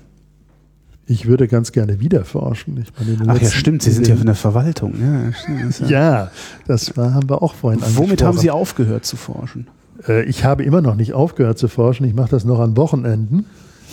Im Keller, in der geheimen Nein, ich bin ja Theoretiker. Ich muss ja nicht in den Keller gehen. Nein, ich, äh, es gibt noch so viele Fragen. Wir haben uns in den letzten Jahren, wir mit, mit äh, einem sehr engen Mitarbeiter von mir, Herrn Martinez Pinedo und ich, wir haben also uns in den letzten, oh Gott, das sind schon 18 Jahre jetzt, äh, damit beschäftigt, die Kernphysikprozesse, die in einer Supernova-Explosion ablaufen, anzugucken und wenn wir konnten, in ihrer Beschreibung zu verbessern. Nicht? Und das hat sehr viel Spaß gemacht. Das hatte auch hier und da mal Erfolgsmomente. Nicht? Und äh, wir haben noch viele Punkte, die wir gerne noch machen möchten. Nicht? Oder äh, die ich auch noch machen möchte. Und vielleicht äh, kommt die Zeit ja nochmal. Wann sind Sie auf die Idee gekommen, sich Supernovae anzugucken? Also ist, oder oh, das kann ich Ihnen ganz einfach erzählen. Ja. Die Schuld daran ist ein Kollege aus München, Wolfgang Hillebrand, den ich nach der Supernova 1987, als ich äh, noch junger Wissenschaftler in Münster war, in einem Kolloquium gehört habe. Wolfgang Hillebrand ist ein begeisternder Vortragender. Mhm. Und er hatte über das damalige Verständnis von Supernovae vorgetragen. Und ich habe mich an einem Punkt gefragt, wie kann man das so genau wissen? Ich wüsste, ich wüsste nicht, wie das geht. War eine kernphysikalische Frage, hatte was zu tun mit Halbwertzeiten von Kernen in, diesem, in dieser Umgebung. Und diesen, diese Frage habe ich nie vergessen. Und als ich dann in den 90er Jahren, da war ich am California Institute of Technology, irgendwann plötzlich Mitarbeiter gewesen bin in einer Gruppe, die ein Verfahren entwickelt hatte, die eine solche kernphysikalische Grundlagenfrage vernünftig, viel besser als man es vorher konnte, beantworten konnte. Da habe ich gedacht, so, jetzt, bring, jetzt gehst du wieder zu diesem alten Problem zurück. Und dann haben wir das gemacht und haben das über fünf, sechs, sieben Jahre dieses Problem grundlegend bearbeitet und, glaube ich, auf eine andere Stufe geschoben. Wir waren sehr glücklich. Vor zwei Jahren kamen dann äh, aus Amerika experimentelle Arbeiten, die gezeigt haben, dass mit all dem experimentellen Verständnis, was wir haben, unsere theoretischen Vorhersagen eine Genauigkeit erreicht haben, die wohl ausreichend ist für die Supernova-Modulation. Um das mal zu beschreiben, ich meine, als wir anfingen, haben die das, was wir damals modernste Rechnung sagen, haben gezeigt, dass das die vorherigen Abschätzungen um eine Größenordnung anders waren als das, was wir rauskriegten. Und äh, jetzt ist es vielleicht noch 30 Prozent Vergleich zum Experiment, aber das wird nicht mehr die Supernova ändern. Ich glaube, der Prozess ist einigermaßen richtig beschrieben. Da waren Sie plötzlich in einer Arbeitsgruppe am Caltech. Äh, sind Sie da so reingerutscht, auf die schiefe Bahn geraten? Das, das klingt so, als, als wäre das irgendwie so ein Zufallsprodukt gewesen. Ja, es war äh, ganz am Anfang war es ein Zufallsprodukt. Ich bin nach meiner Promotion Stipendiat der Deutschen Forschungsgemeinschaft geworden. Mhm. Promoviert haben Sie über? Promoviert habe ich über theoretische Beschreibung von Kernreaktionen mikroskopische Beschreibung war die erste Rechnung, die jemals eine Transferreaktion von zwischen zwei mittelschweren Kernen äh, auf der Basis der Anzahl der Nukleonen wirklich gemacht haben. Ich habe nicht äh, ein Wort verstanden, doch Nukleonen ich habe ich. ich muss Ihnen ehrlich gestehen, ich, ich habe ich, ich hab vor kurzem mit Überraschung festgestellt, dass es von mir einen Wikipedia-Eintrag gab Na, oder gibt. Und in dem wird der Titel meiner Doktorarbeit zitiert. Ich hätte ihn nicht mehr gewusst. Ich, ich, ich frage mich immer noch, wer den Artikel geschrieben hat. Das ist vielleicht auch ganz interessant. Das ich, können Sie sich angucken, wenn Sie äh, auf ja, die Versionsgeschichte dieses Wikipedia-Eintritts gucken. Da könnten Sie. Da steht der richtige Name? Wenn derjenige sich angemeldet hat, oder zumindest können Sie eine okay. IP-Adresse angucken und sehen dann, ob es eventuell hier aus dem Haus jemand das glaube ich nicht. Ich glaube nicht. Ich glaube, die hätten das mit mir gecheckt, ob die Einträge auch richtig sind und einige davon klingen merkwürdig. Aber egal, jemand, jemand hat das geglaubt, da reinschreiben zu müssen. Das, ist, das scheint aber normal zu sein, dass Sie, Sie äh, also ältere, arriviertere Wissenschaftler sich noch nicht mal mehr ansatzweise an das erinnern, was Sie damals in Ihren Doktor Doktorarbeiten gemacht haben. Den Titel, den, ich meine, was ich gemacht habe, weiß ich natürlich noch, aber den Titel hätte ich nicht gewusst. Ach so, okay. Ich hatte es auch schon, dass äh, Kollegen von Ihnen gesagt haben, ich könnte Ihnen das jetzt nicht mehr erklären, was ich damals gemacht habe. Nee, also ich glaube, ich glaube, ich weiß noch, was ich gemacht habe, aber äh, wie gesagt, den, den Titel hätte ich nicht gewusst. Gut, aber ähm, ich habe dann eben halt ein Stipendium gekriegt von der DFG und, und äh, habe dann geguckt, wo ich nach Amerika gehen könnte und habe dann Ratschläge von meinem Doktorvater Herrn Baiguni bekommen und der hatte mir zwei Stellen sehr empfohlen. Das eine war Yale und das andere war Caltech. Und wie das Schicksal so ist, Yale hatte mir geschrieben, sie hätten keine Position zur Verfügung. Ich habe nie um eine Position gebeten. Ich hatte ja mein eigenes Stipendium. Ich wäre ja umsonst gekommen. Ja. Trotzdem hat Yale mich nicht genommen. Und Caltech reagierte genau andersrum und hat gesagt, ja, wenn das bei der DFG dann vielleicht doch nicht klappt oder so, hier ist eine Anmeldung für ein Stipendium am Caltech. Und damit war es völlig klar, dass ich zum Caltech gegangen bin und das war wissenschaftlich das Beste, was mir im Leben je passiert ist. Ich bin also in eine wissenschaftliche Umgebung gekommen, die äh, für jemanden, der aus der deutschen Wissenschafts-, kernphysikalischen Wissenschaftsprovinz Münster damals kam, an eines der führenden Zentren der Welt. Das war eine neue Welt. Das war was völlig Neues. Es war aufregend. Ich habe mich am Anfang auch äh, ziemlich äh, verloren ist der falsche Ausdruck, aber fehl am Platze gefunden. Das waren alles so brillante Leute, nicht, äh, um sich da erstmal zurechtzufinden. Gut, aber dann in irgendeiner Form wachsen sie da rein die Leute am Caltech haben auch die wunderbare Eigenschaft, dass sie einem nicht zeigen, wie intelligent sie sind. Sie nehmen sie einfach mit. Nicht? Und äh, man fühlte sich wie in einer Familie. Es war, es war toll. Und da war ich also anderthalb Jahre, also ein Jahr über die DFG. Dann hatte man mir vom Caltech gesagt, Mensch, bleib doch länger. Dann habe ich also bei der DFG noch ein halbes Jahr Verlängerung gekriegt. Und dann rief mich Caltech wieder zurück. Ein halbes Jahr später jetzt vom Caltech bezahlt. Dann war ich also nochmal ein Jahr dort und dann ab 92 war ich dann für vier Jahre ganz auf der Fakultät am Caltech, weil äh, die der Meinung waren, dass sie mich nochmal gebrauchen könnten. Und, und während der Zeit äh, haben wir eben diese, diese Arbeiten entwickelt. Da bin ich also in ein Team reingeraten, was sicherlich nicht zu den schlechtesten der Welt gehörte. Und, äh, und ich war also im Prinzip der, die Nummer zwei des Teams und das hatte, war, eine aufregende Zeit. Haben Sie damit gerechnet, als Sie angefangen haben zu studieren? Nein, überhaupt nicht. Also ich muss Ihnen ehrlich gestehen, ich bin davon ausgegangen, dass ich, ich, ich wusste gar nicht genau, was aus mir rauskam. Also ich war sicherlich nicht davon überzeugt, dass ich in einer Wissenschaftslaufbahn bleiben würde. Das, äh, vielleicht liegt das einfach daran, dass ich entscheidungsunfreudig bin es kam einfach immer. Es ging immer weiter, ohne dass ich was dazu tun musste. Ich machte das Studium, das wurde im Laufe des Stud der Studienzeit wurde es besser. Also je weiter ich kam, je abstrakter. Ja, aber überhaupt schon mal, überhaupt schon mal, Sie haben mit Physik angefangen. Das ist interessant. Ich das wollte, ich wollte an sich Geisteswissenschaft studieren. Also mein, mein Interesse in der Schule lag nicht in der Physik, das war mehr in der Geschichte. Aha. Und äh, gut, das fiel da nicht auf so viel Gegenliebe, weil Menschen, die mir sehr nahe standen, nicht? Und irgendwo bin ich dann in die Physik gekommen. Ich weiß, ich kann es wirklich nicht begründen, warum. Ich, ich meine, Sie sind also praktisch wirklich auf die schiefe Bahn geraten. Im gewissen, Sinne, Im gewissen Sinne ja. Ich meine, was, wo, wo ich an sich ganz gut immer in der Schule war, war Mathematik. Mhm. War ich auch während des Studiums besser als in der Physik.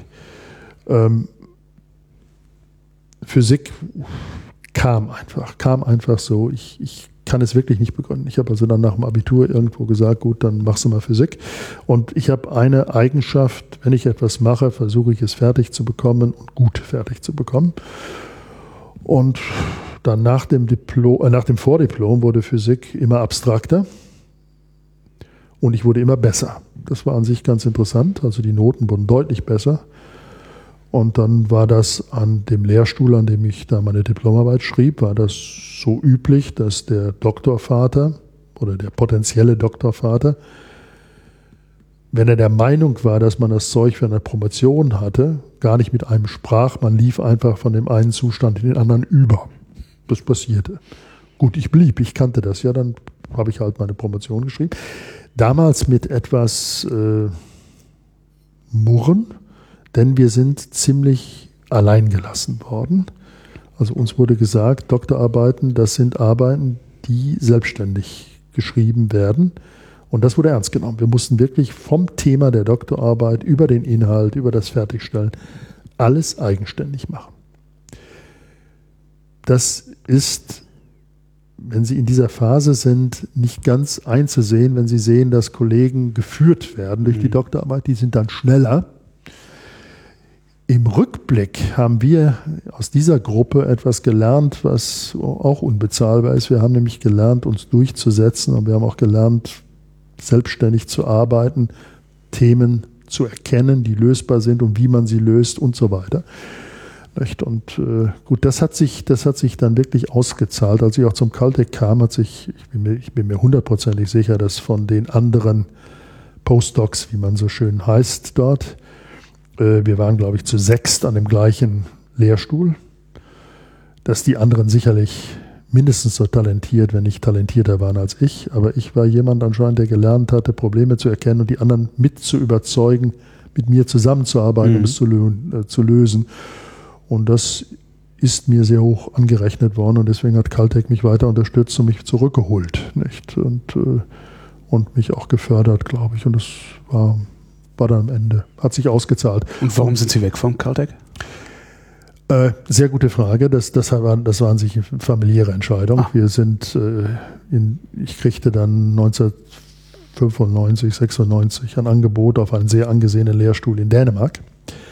Ich hatte mit der Universität noch nie was zu tun gehabt. Die riefen mich irgendwann an und sagten. Dänemark ist jetzt auch in meiner Wahrnehmung nicht das Land mit den angesehenen Lehrstühlen. Äh, da irren sie sich gewaltig. Tatsächlich. Ah, ja. äh, die beiden großen Universitäten in Kopenhagen und Aarhus sind absolute Top-Universitäten. Vergessen Sie nicht, wer alles aus Kopenhagen kommt. Ich meine, Niels Bohr hat die Physik über Jahrzehnte weltweit dominiert, ja. also mit dominiert. Nicht? Und da ist eine Riesenschule, Riesenschule aufgebaut worden und Aarhus ist ein ja, Ableger, darf man nicht sagen. Also Kopenhagen war natürlich das Zentrum nicht? mit dem Niels Bohr Institut. Mhm. Dann ist die zweite Universität eben gegründet worden in Aarhus und einer der beiden großen Schüler von Niels, dänischen Schüler von Niels Bohr, Jens Lindhardt, kurz vorm Nobelpreis selbst gewesen, also sehr, sehr erfolgreicher Wissenschaftler ist angeheuert worden, in Aarhus die Physik aufzubauen, mhm. was er dann erfolgreich gemacht hat, indem er sich auf die Sparten der Physik gesetzt hat, die nicht in Kopenhagen gemacht wurden.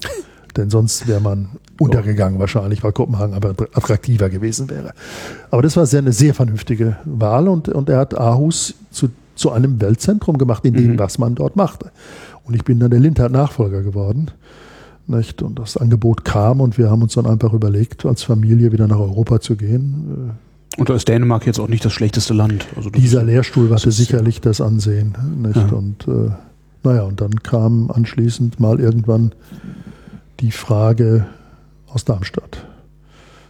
Sie sind also nicht als Forscher hier hingekommen und hängen geblieben? Nein, ich bin, nein, ich bin als Forscher nach Darmstadt gekommen. Also das, die, die, die Karriere war ein bisschen anders oder die Geschichte war ein bisschen anders, als sie sich dann darstellte. Ähm, die GSI wusste, dass das Projekt fair kommen würde. Mhm.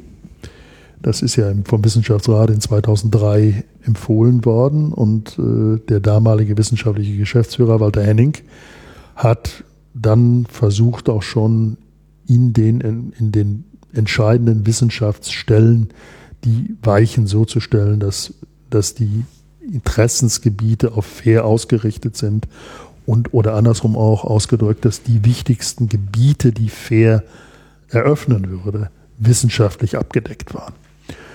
Und dann äh, war die Idee, dass man auch jemanden holte, der eben die Astrophysikfragen in der Theorie mit Kernphysik verschmelzen könnte. Und da bin ich halt gefragt worden. Was für eine schöne Überleitung zu Fair. Das ist äh, die Großbaustelle, die hier nebenan steht. Ne? Ja. Was wird das für ein Ding? Also was wird das für ein Forschungsgerät werden, was wir da bauen? Oder werden es auch wieder mehrere Geräte?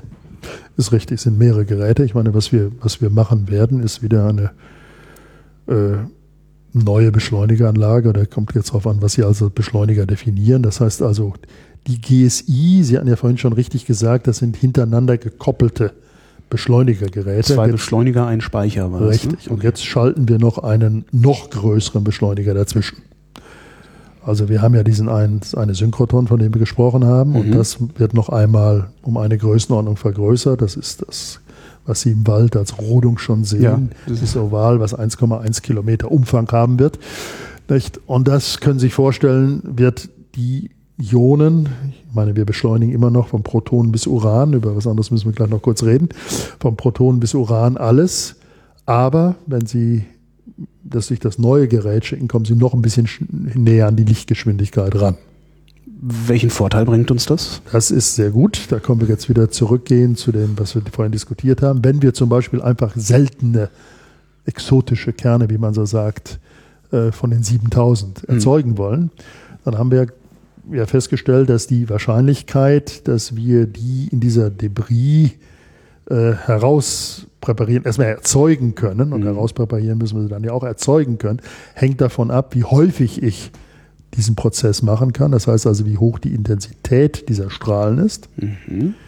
Und das Zweite ist, es hängt von der Energie ab. Und beide Faktoren werden vergrößert. Ich komme also zu einer Teilchenintensity, also Intensität, die, äh, wenn es alles optimal ist, fast 10 hoch 12 Teilchen in einem einzigen äh, Paket sind. Pro jetzt Projektil wir, sozusagen. Jetzt haben wir 10 hoch 10, also wir, wir, wir machen 50 Mal oder so, 100 Mal so viele da drin. Das heißt also, wir erhöhen die Wahrscheinlichkeit einfach mal 100, aber dass ja. sie mehr haben. Und dann äh, wird die Energie auch nochmal um eine Größenordnung nach oben geschoben, was auch nochmal hilft, ganz seltene zu machen, einfach weil ich ganz viel zerdeppere. Mhm.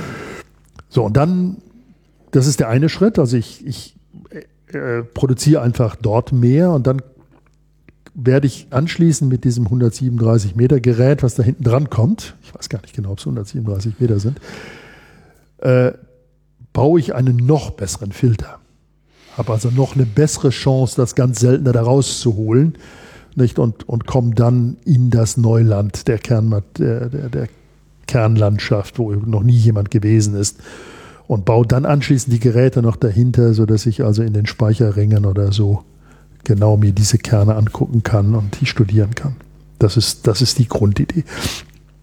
Dann machen wir noch was anderes. Ich meine, wir haben dann noch eine Protonenmaschine, die also nur Protonen macht, aber die mit richtig viel Schmackes. Und äh, was ich machen will, ist, ich will Antimaterie herstellen, Antiproton. Oh mein Gott, sagen Sie das nicht zu laut, sonst haben Sie Demonstranten vor der Tür. Ähm, ja, aber es ist am CERN ja wissenschaftlich bewiesen worden, dass man da keine so großen Sorgen zu haben braucht. Ähm, Sie wollen Antimaterie herstellen? Ja, Wozu? aber jetzt eine sehr gute Frage. Ähm, nicht wie Dan Brown sich das vorgestellt hat, um den Papst in die Luft zu sprengen. Ja, aber wenn das Mikrofon aus ist, können wir da doch nochmal reden. Ne? ich glaube nichts gegen Franziskus. Äh, das würde ich jetzt auch sagen. Jetzt, jetzt Jetzt drehen wir Einstein um. Ich meine, wir, ja. wir wissen ja, dass E gleich mc Quadrat ist, die berühmteste Formel, glaube ich, die es gibt, äh, die aber in der fundamentalen Aussage eben sagt, dass Energie und Materie äquivalent sind. Das heißt also, ich kann Energie in Materie oder Materie in Energie umwandeln. Mhm. Und das mache ich dort. Das heißt also, wenn ich jetzt Antiprotonen herstelle, die dann in irgendeiner Form auch bündel, sammle, und dann auf ein Protonen-Target schieße, also auf sein Antiteilchen, mhm. dann zerstrahlen die mit der sehr hohen. Das heißt, was einfach passiert ist, die Energie, die in den Protonen und Antiprotonen sitzt, wird in Energie, wird äh, die Masse, sorry, wird in Energie umgewandelt. Und diese Energie kann sich dann wieder in, Mass, in Materie umwandeln, aber in was anderes, als ich es vorher hatte. Das heißt, ich kann also Kombinationen von Materie erzeugen, die ich sonst nicht finde, weil sie kurzlebig ist. Ich mache also einfach diese Idee, Energie ist äquivalent zur Masse und ich biete jetzt einfach viel Energie in einem kurzen Volumen an und sage, jetzt wandle ich meine Materie um. Und das passiert. Da gibt es dann gewisse Randbedingungen, Quantenzahlen, die Ladung muss erhalten bleiben und all, also mögliches Zeug, aber ich kann dadurch eben Kombinationen der fundamentalsten Bausteine von Quarks und deren Antiteilchen erzeugen, die ich sonst nicht in der Natur vorkommen habe. Die mache ich bewusst. Und deren Eigenschaften studiere ich dann. Das ist die Idee äh, dieses großen Experiments, dass wir uns zusammen, das, bei FE ist alles groß international, aber in diesem Falle, bei diesem Antiprotonen-Experiment muss man ein Zentrum besonders herausheben, nämlich das ist unser Partnerinstitut in Jülich, mhm. das Helmholtz-Zentrum Jülich, was federführend ist, das mit Herrn Mayer äh, nicht nur den Mann hat, der als Kopf für den Ring ist, wo die Antiprotonen gesammelt, beschleunigt werden und hinterher auf die Protonen geschossen werden. Das Ding wird in Jülich gebaut von, von einem Mann, der sowas kann. Nicht? Äh, aber auch die Wissenschaft, die danach gemacht wird, wird sehr stark auch von unseren Jülicher Kollegen mit beeinflusst. Was sehr gut ist, dass wir ein solches starkes Partnerzentrum haben. Ja, und da versuchen wir also fundamentale Verständnis der sogenannten Quantenchromodynamik zu bekommen. Das ist das Schlagwort für die Theorie der starken Wechselwirkung. Quantumchromodynamik. Ja. Das ist eigentlich ist das eine Frage, die ich für unzulässig halte, aber äh, wissen Sie schon, welchen praktischen Nutzen wir davon haben werden? Also werden wir nur die, die, die, wenn Sie da, wenn Sie da Antimaterie erzeugen, werden wir dann nur die Eigenschaften dessen was Sie da erzeugt haben, besser verstehen lernen? Oder das können wir daraus auch was ableiten für, äh, ich sag mal, anfassbare Also ich Physik? glaube, ich glaube nicht, dass, dass irgendeiner meiner Kollegen irgendwas in der Schreibtischschublade hat, was aus der Physik dann direkt übersetzt werden kann in eine tägliche Anwendung. Mhm. Das ist wirklich Neugier getrieben. Mhm. Die Technik, die wir entwickeln müssen, um diese Physik betreiben zu können, die kann natürlich eine die Ingenieursleistung. Die Ingenieursleistung. Ja. Das ist natürlich eine ganz andere Geschichte. Stimmt. Das, das ist natürlich auch Neuland, was da begangen wird. Das bestellt man auch nicht bei einer Sie Firma. Sie bauen jedes Mal einen Prototypen. Das ist absolut richtig. Und es gibt noch einen zweiten interessanten Punkt. Mit Antimaterie kann man ja zwei Sachen machen. Also das ist jetzt dieser, diese, einfach die Idee, dass Materie und Antimaterie sich vernichtet. Mhm. Das wird also durch die Hintertür als Zugang zu neuen exotischen Systemen aus Quarks und Antiquarks und Gluonen benutzt. Aber man kann natürlich auch hergehen und kann sagen, ja, wenn es mir gelänge, so Antimaterie, Protonen von mir aus mit einem Antielektron, also einem Positron zusammenzubringen, dann habe ich ja Antiwasserstoff. Ist schon gelungen am CERN. Hat man gemacht. So, und dann ist die interessante Frage, ist Antiwasserstoff, hat das genau die gleichen Eigenschaften wie Wasserstoff? Das Einzige, was ich hier gemacht habe, ist, dass die positiven und die negativen Ladungen ausgetauscht worden ja. sind. Das heißt also, im Prinzip sollte ja... Sollte immer noch bei 100 Grad kochen. Ja. Echt, äh, ja gut, ja. jetzt würde man Laserspektroskopie über okay. Grundeigenspektrum machen, aber ich habe kein äh, Laserspektroskop zu Hause. Aber diese, ja, oder oder man kann natürlich auch ein solches Antiproton versuchen in eine Falle, das heißt also in ein System von Magnetfeldern mhm. zum Stillstand zu bringen und sich dann anzugucken mit dem Laser. Und dann gucken, hochpräzise gucken, ist es tatsächlich exakt die gleichen Eigenschaften oder gibt es zwischen Materie und Antimaterie Unterschiede? Wir wissen, ich meine, wir wissen es so gut, wie wir bislang das testen konnten. Mhm. Und solche, solche Extremexperimente können hier dann auch gemacht werden. Für wie lange, also äh, Fair wird ja vermutlich auch gebaut, weil die alten GSI-Maschinen mehr oder weniger an ihre Forschungslebensdauergrenze ge ge gestoßen sind. Unterstelle ich jetzt einfach mal. Oder hätte es noch für die nächsten 30 jetzt Jahre Experimente wir, jetzt an. gehen wir aufs Glatteis. Oh. Äh, denn, erinnern Sie sich, dass die Geräte der GSI ja in diese Kette der Beschleuniger eingebaut werden. Eben.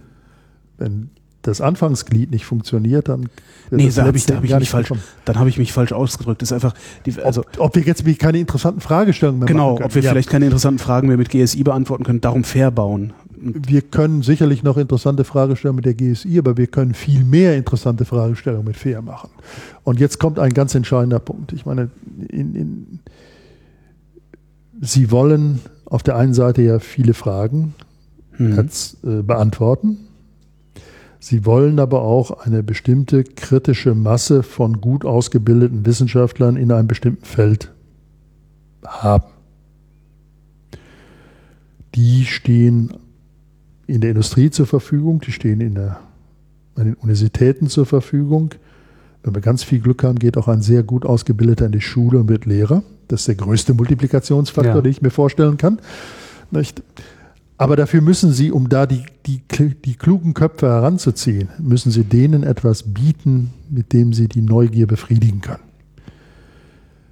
Das heißt, man muss immer ein bisschen was an der Vorfront haben. Wenn ja. Sie da nur noch Detailforschung machen und im Prinzip das Ergebnis vorhersagen können, werden die klügsten Köpfe woanders hingehen.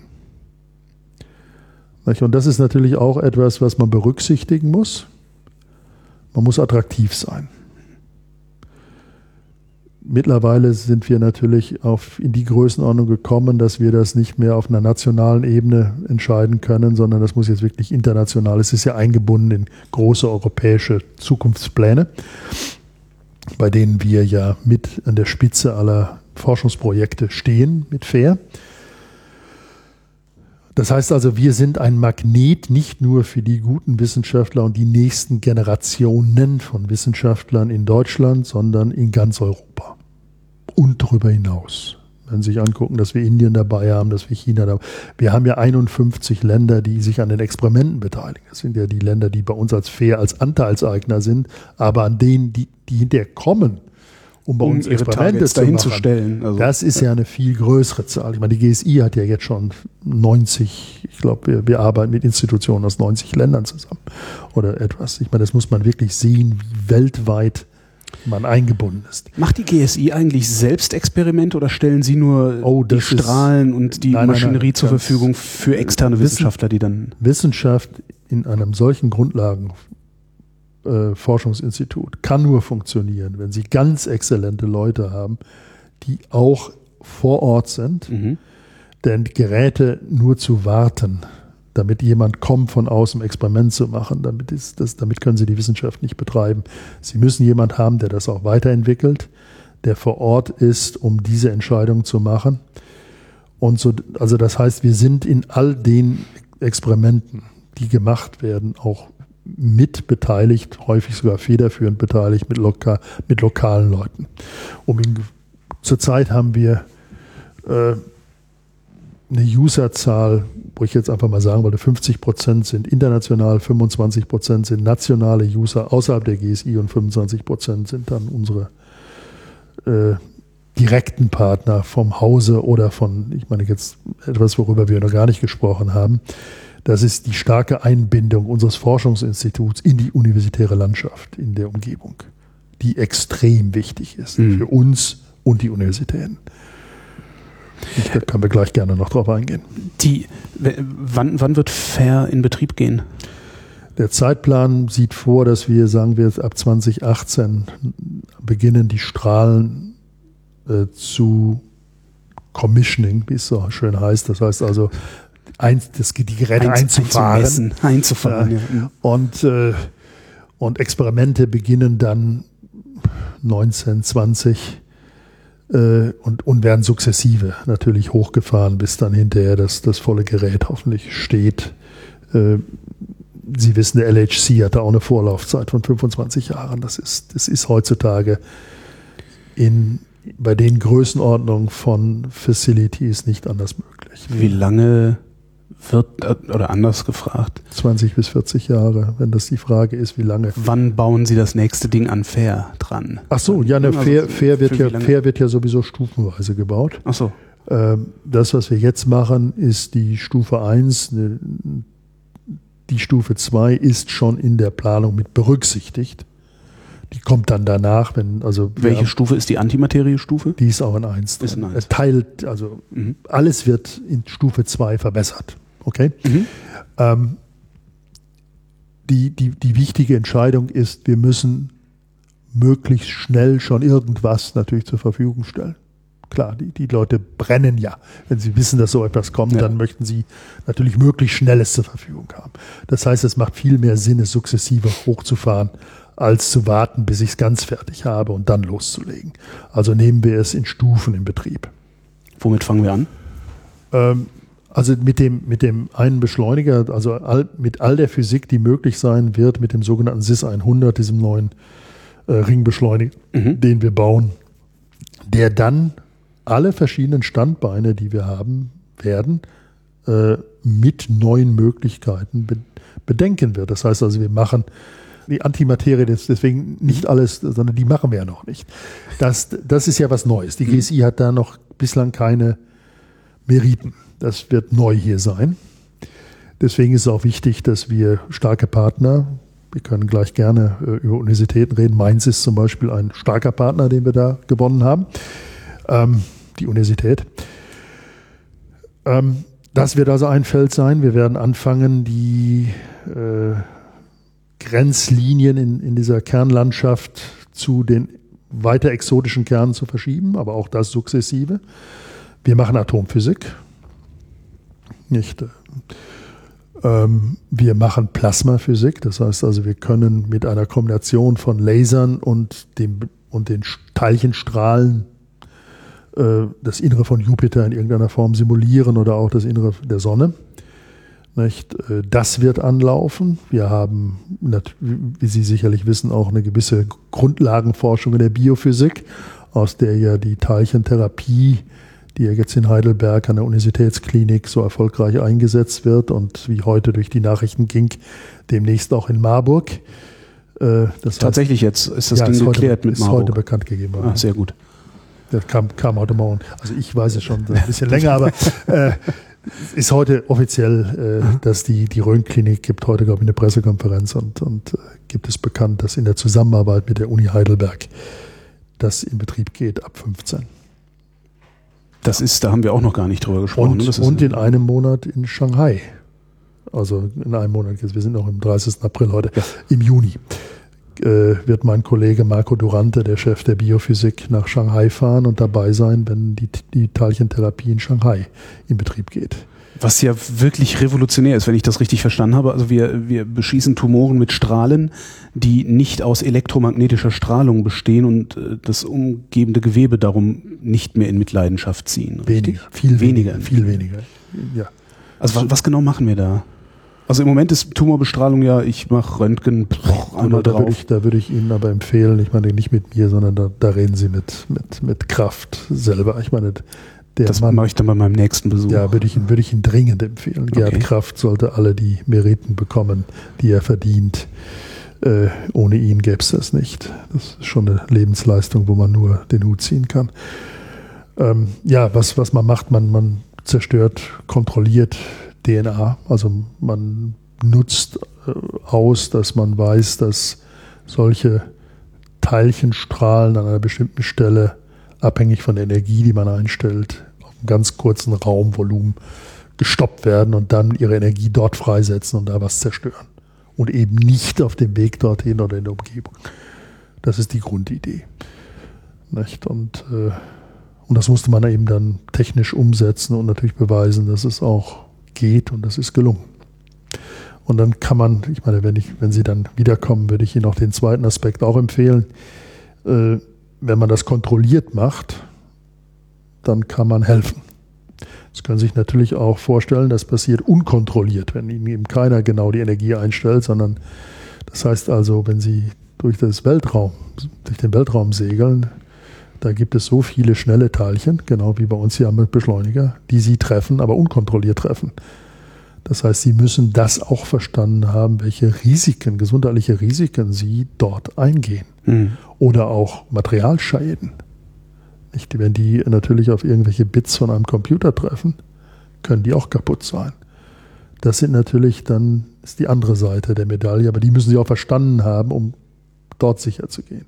Das ist die Forschung, die bei uns in der Biophysik Aus der medizinischen Anwendung, die hier rausfällt, äh, kann ich da nochmal äh, ja. auch äh, Raumfahrt. Wir sind, äh, ja, wir, nee, wir sind, wir sind, wir sind das Partnerlab der ESA für genau diese Grundlagenforschung, ah, ja. denn die müssen wissen, was die kosmische Strahlung äh, für Schäden, wie auch das Krebsrisiko von Marsfahrern ist oder wie sich das schützen kann. Das ist auch eine Grundlagenfrage. Aber da, da würde ich Ihnen aber empfehlen, äh, das ist eine längere Sitzung. Und diese Strahlung simulieren Sie dann hier auch? Oder was ja, ja, wir, also, wir, ich meine, was man, was man ja wissen möchte, ist, wie groß oder wie, wie groß ist die Wechselwirkung von einem Strahl mit einer bestimmten Energie mit irgendeinem anderen Material. Oh. Und das machen wir bewusst, im, das können wir im Beschleuniger einstellen, mhm. messen das und geben genau diese Wahrscheinlichkeit den Leuten mit und die können das natürlich dann simulieren. Ne?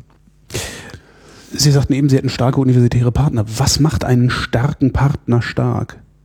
Also was ist der Ja. Unterschied zwischen einem starken und einem schwachen Partner? Ähm, also was, wir müssen uns erstmal die Frage stellen, was ist absolut einzigartig an Universitäten? Das sind die Studenten, das ist die Möglichkeit, Doktorarbeiten abzuschließen. Das kann ein Helmholtz-Zentrum nicht. Das ist ja eine eigen, Bis aufs Kit. bis aufs Kind. Ja, okay. Ich jetzt weiß, nicht ich weiß, das war jetzt, das war jetzt ein, ein, ein, ein, Sie haben recht, mieser bis- rhetorischer Kniff. Bis Ich- aufs Kit. Ja, aber auch da gibt es aber noch gewisse äh, Trennlinien. So, wichtig für uns ist einfach,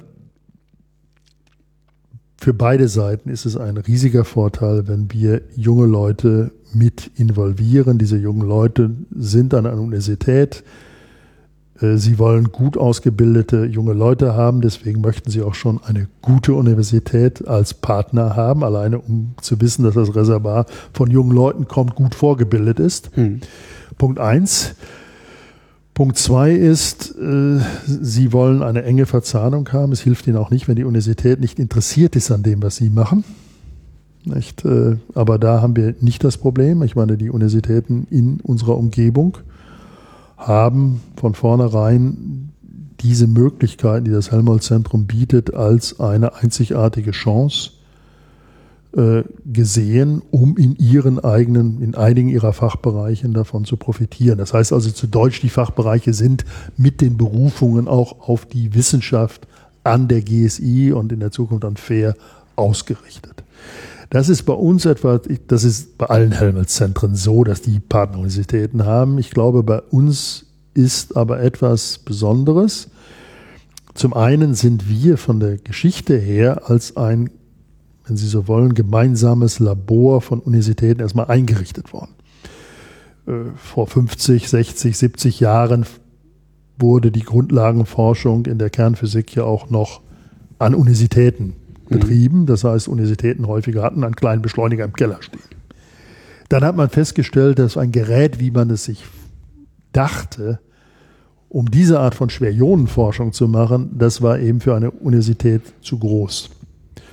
Und dann haben sich die Universitäten, die Interesse hatten, eben mehrere zusammengeschlossen und haben gesagt, vielleicht kann man ja politisch die Leute überzeugen, uns ein gemeinsames Labor hinzustellen. Und das wurde dann die GSI aus einigen Universitäten von Heidelberg bis Marburg, Mainz, Darmstadt, Frankfurt, Gießen wurden wir gegründet. Mhm.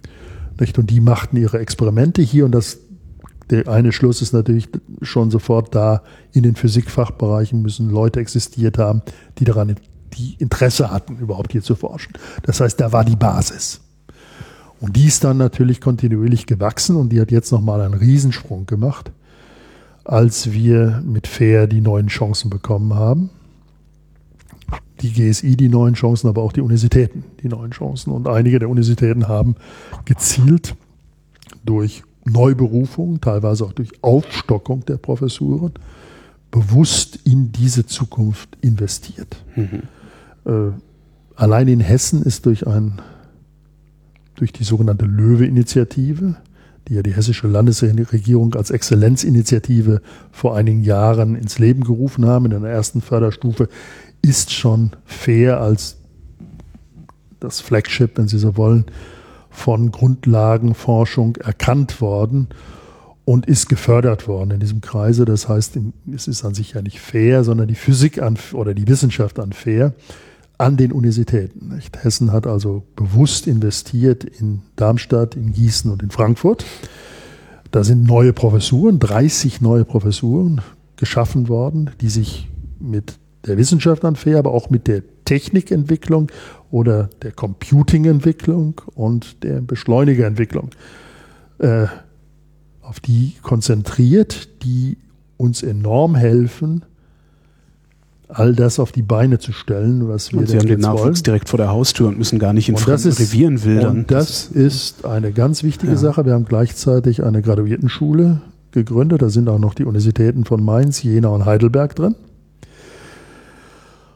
Und äh, wir haben etwa 300 Doktoranden in dieser Graduiertenschule. Das heißt, es kommen aus der, GSI, aus der Wissenschaft der GSI, aus dem Umfeld, etwa 100 Doktoranden pro Jahr.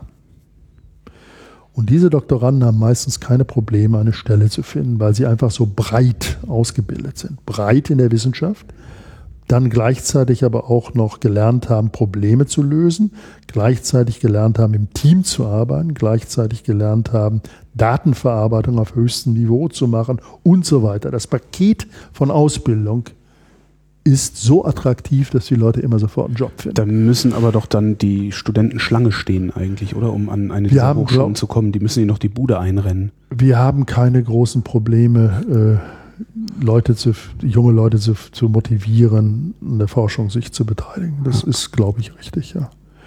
Äh, und das ist mittlerweile auch auf ein internationales Niveau gekommen. Also ich, ich meine etwa 28 Prozent oder so der Teilnehmer in der Graduiertenschule sind nicht deutsch. Die sich einfach, die von fair hören, von den Möglichkeiten hören und sich dann an der Graduiertenschule bewerben und dann mit bei einem meiner Kollegen die Doktorarbeit erstellen. Wie lange wird fair laufen? Sie hatten eben schon mal sowas angedeutet. Also für, wie, wie, lange rechnen Sie, man, dass daran muss, experimentiert werden kann oder ist damit experimentiert Ich würde jetzt einfach mal naiv aus der Erfahrung der GSI, die 40 Jahre äh, an der Vorfront war, dass Fair sicherlich eine Laufzeit auch von der gleichen Größenordnung haben wird. Wobei man immer sagen muss, dass das ja sukzessive dann auch verbessert wird. Ich meine, das Ganze ist ja nicht einmal fertiggestellt und dann mhm. lässt man es für 40 Jahre unverändert laufen. Ich meine, man wird hier und da immer wieder neue Ideen haben, was dranhängen, äh, irgendwo einen Trick anwenden, der einem wieder einen Faktor 2 irgendwo bringt oder so etwas. Äh, das ist ja ein dynamisches äh, Gebilde, was sich weiterentwickelt, mhm. nicht? Wenn Sie die Wahl hätten, ähm, Geld würde keine Rolle spielen und so, welches Experiment würden Sie gerne noch dran bauen?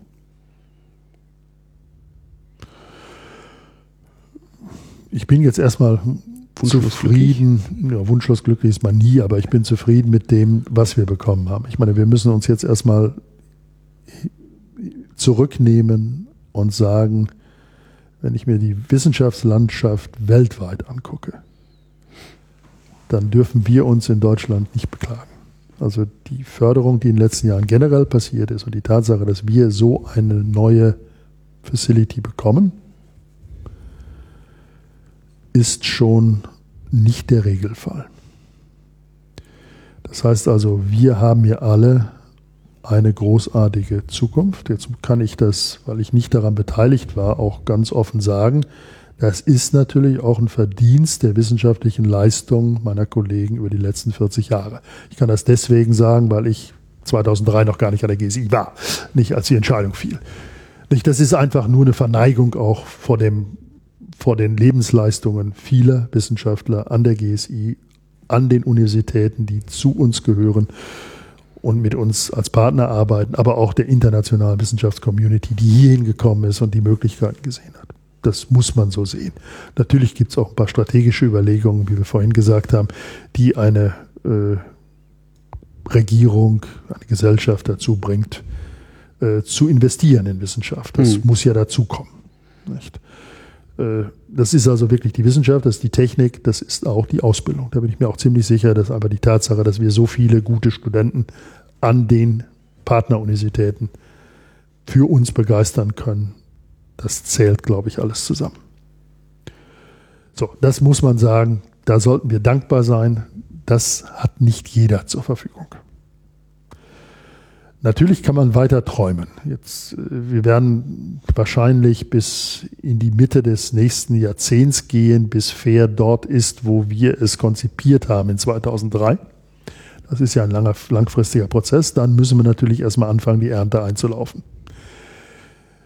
Man muss auch immer davon ausgehen, dass es ja Überraschungen wissenschaftlicher Art gibt, wie Sie vorhin ja selbst schon angedeutet haben. Man weiß, man kann ja nicht alles vorhersagen und das wäre auch langweilig, wenn man nur das herausbekommen würde, was man erwartet. Je nachdem, was man herausbekommt, wird man dann nachdenken, in welche Richtung man weitergehen sollte. Natürlich haben wir da Ideen. Ähm, aber das, glaube ich, also ich würde jetzt im ersten Schritt erstmal sagen, Augen auf natürlich, immer über moderne neue Techniken, da müssen wir, da müssen wir weiter nachdenken. Ich meine, meine Kollegen äh, aus den Gebieten, die also modernste Techniken für Detektoren oder Elektronik entwickeln, sind weltweit da an der Spitze mit. Und das wird auch von der Helmholtz-Gemeinschaft sehr gefördert. Wir haben gerade eine neue Schiene innerhalb äh, der Zusammenarbeit der Helmholtz-Zentren gegründet, die gerade die Augen aufmacht und, und sich fokussiert auf die übernächste Generation von Beschleunigern, die übernächste Generation von Detektoren und ähnliches. Da müssen wir einfach am Ball bleiben. Das ist erkannt und da arbeiten wir auch zusammen. Nicht? Und, und je nachdem, was da rauskommt, wird man sehen, was man einsetzen kann und wie man weitermacht. Nicht? Und dann muss man eben auch die Augen aufhalten über, über die wissenschaftlichen Ergebnisse. Gibt es da schon Ideen, wie die übernächste Generation von Beschleunigern aussehen? Äh, sicherlich wird? gibt es, äh, ich meine, irgendwann kommen wir jetzt ja an eine Grenze in der Form von den konventionellen Beschleunigern, indem wir einfach sagen, höhere Energien, das ist ja eines der Ziele. Gut, man muss überlegen, Beschleuniger kann man für verschiedene Zwecke einsetzen. Je nachdem, welches Ziel man vor Augen hat, je nachdem wird man sich überlegen, welche Schritte man geht, welche Strategie man geht. Wenn man die höchste Energie oder die höchsten Intensitäten haben will, mit den fundamentalen Fragen, neueste Physik in der Teilchenforschung zu machen, das ist die CERN-Grenze, Frontier, mhm. wie man so schön sagt, nicht, hohe Energien dort, dann wird man irgendwie nicht mehr einfach den, die, den Weg gehen kann, gehen können, dass man sagt, ich mache den Beschleuniger noch größer. Ich meine, Wie groß war CERN? das sind 27 Kilometer ist der, der Umkreis. Kann man alles 100, bauen, aber irgendwann wird es halt unbezahlbar. Ne? Es wird sehr, sehr teuer und es wird auch, glaube ich, irgendwann nicht mehr begründbar mhm. für, die, äh, für die Gesellschaft. Äh, ja, das heißt, wir stoßen an Grenzen. Die andere, die andere Grenze, die wir in der Wissenschaft haben, ist, haben wir auch darüber gesprochen, dass es manchmal sehr gut ist, einfach die Intensitäten zu erhöhen. Das ist unsere, mhm. äh, unser Limit hier. Äh, auch da werden wir irgendwann an Grenzen stoßen. Und es macht auch da keinen Sinn, das Ding einfach nur größer zu machen. So. Aber wäre es denn nicht schlau, einfach dann noch einen Ringbeschleuniger an noch einen Ringbeschleuniger ja, aber die werden, noch die, einen müssen, hängen? Ja, natürlich könnte man das machen. Die würden, ich meine, wir bauen ja noch einen. Ja, ja, in dem gleichen, in dem gleichen, nein, nein, nein, nein, wir bauen noch einen, meine ich, in der zweiten Stufe. Ach so. In, in der zweiten Stufe, der Tunnel, der gebaut wird für diesen, für dieses Synchrotron, das wir bauen. Das wird gleichzeitig noch einen zweiten Ring später in der zweiten Stufe reinbekommen der äh, in seiner äh, Ablenkungs, in seinen Ablenkungsmöglichkeiten dreimal so stark ist wie der, der jetzt drin ist. Mhm. Diese Arten von Magneten muss man noch. Das ist allermodernste Technik. Die wird zurzeit entwickelt. Da denken sehr schlaue äh, Beschleuniger, Ingenieure drüber nach, wie man das macht. Hat man Ideen. Ähm, auch das ist weltweit natürlich ein internationale, äh, internationales Interesse. Nicht? Und dann kann man einfach dreifache Energie mhm. äh, noch, noch äh, reinbekommen. Also das, das ist schon konzipiert. Wenn ich dann aber noch viel höher gehen würde, müsste ich vielleicht von 1,1 auf 10 Kilometer gehen und Sie können sich vorstellen, irgendwann die Preise gehen. Das Loch will auch gegraben werden, genau. Äh, genau. Äh, ich weiß nicht, ob das die richtige Strategie ist. So, und dann muss man darüber nachdenken, gibt es auch ganz andere Grundprinzipien. Ähm, und da stellt sich dann auch die Frage, was ist denn zum Beispiel ein Anwendungszweck von Beschleunigern? Und da haben wir vorhin kurz über die Partikeltherapie geredet. Mhm. Die Partikeltherapie in Heidelberg war auch ein Projekt, wo die Beschleunigeranlage und das alles äh, doch ein bisschen mehr als 100 Millionen Euro gekostet hat. Das bedeutet, dass nicht jedes Hospital eine solche Anlage im Keller stehen haben kann. Allerdings wäre es sinnvoll, wenn wir noch einen größeren Durchsatz an Behandlungen von Patienten haben könnten. Ja. Gut, der eine Schritt wäre vielleicht der, dass die Gesellschaft sagt, das ist uns so viel wert, dass wir wirklich das Geld investieren. Eine Lösungsmöglichkeit. Mhm. Die zweite ist natürlich zu sagen, ja, wenn es uns gelänge, die Beschleuniger in ihren Dimensionen und ihrem Preis um eine Größenordnung zu senken, industrietauglich zu machen von mir aus auch industrietauglich zu machen, könnte ich natürlich den Markt deutlich vergrößern und vielleicht stünde ich dann vor dieser Möglichkeit, dass äh, ich in verschiedensten Krankenhausen, also Krankenhäusern, also tatsächlich über die ganze Republik verteilt, diese Möglichkeit anbieten kann oder vielleicht auch in Ländern anbieten kann, die nicht ganz so reich sind wie Deutschland. Dieser Schritt ist eine große Motivation und das ist ein riesiges Forschungsgebiet und das werden Sie sicherlich, wenn Sie Ihre Rundreise durch die Helmholtz-Zentren machen, als großes Thema in Dresden-Rossendorf bekommen. Äh, da war ich schon und ich habe das. Die haben Ihnen sicherlich genau, ja. über Plasmabeschleunigung mit Ihnen gesprochen. Ähm, DKFZ war ich auch vergangenes Jahr, die äh, haben das Ding ja da stehen und betreiben das ja. Äh. Gut, aber ich meine, die neuen Beschleunigeranlagen, wenn sie wirklich tatsächlich es ihnen gelingt, Plasma äh, Beschleunigung kontrolliert. Ich meine, da kommen wir wieder auf den Punkt zurück, dass die Energie exakt mhm. gewusst werden muss mit einer kleinen Unschärfe, denn Sie möchten ja nicht den Rest des Kopfes auch äh, der Strahlung aussetzen. Das heißt also, ich muss da wirklich äh, noch ein paar Schritte gehen, bis ich, ich meine, das Prinzip der Plasmabeschleunigung ist bewiesen. Das mhm. geht. Jetzt, ist der, jetzt kommt der große Übergang von, vom Prinzip zur Tauglichkeit, vom Accelerating zum Accelerator. Mhm. Und da braucht man wahrscheinlich noch ein bisschen Entwicklungsarbeit. Gut, das ist jetzt nicht unser Hauptgebiet, aber die Helmholtz-Gemeinschaft ist natürlich sehr, sehr stark daran beteiligt. Und das wäre ein solcher Schritt einer übernächsten Generation, wenn Sie so wollen, vom Beschleuniger. Und das würde das Ganze revolutionieren, wenn das gelänge. Und es wird gelingen. Frage ist nur wann und wie schnell. Werde ich es erleben? Ja. Sie haben mir Ihr Alter vorher gesagt, deswegen. Sie sind kein Kettenraucher, ne? Äh, nicht mehr, nein, seit gut, zehn dann, Jahren bin ich kein Kettenraucher gut, dann, mehr. Ja, ist, ja. ja bin ähm, optimistisch. Jetzt machen wir hier Grundlagenforschung und das, äh, die, die beliebte Frage, die einem gestellt wird, wenn es um Grundlagenforschung geht, ist, was bringt mir das denn eigentlich? Also wir geben da unfass, unfassbar viel Geld aus. Wozu ist das denn eigentlich gut? Haben Sie so ein Standardargument, dass Sie äh, da immer, ich vermute mal, dass sie auch immer wieder gefragt werden. Also, weil seit ich diesen Job mache, werde ich immer wieder gefragt, was der ganze Scheiß denn soll, den wir hier veranstalten. Ich muss Ihnen ganz ehrlich sagen, wenn ich einen öffentlichen Vortrag über Astrophysik und Kernphysik halte, hat mir diese Frage noch nie jemand gestellt, weil jeder fasziniert davon war, dass wir so viel an Verständnis gewinnen, so viel Aufklärung liefern können über all das, was anscheinend die gesamte Menschheit fasziniert sodass wir also da selbst motivierend sind, wenn Sie so wollen. Nicht? Ähm, das andere Standardbeispiel ist natürlich, dass wir die, die Partikeltherapie entwickelt haben, was äh, brauchen wir, glaube ich, nicht zu vertiefen, welchen Effekt das auf die Gesellschaft hat.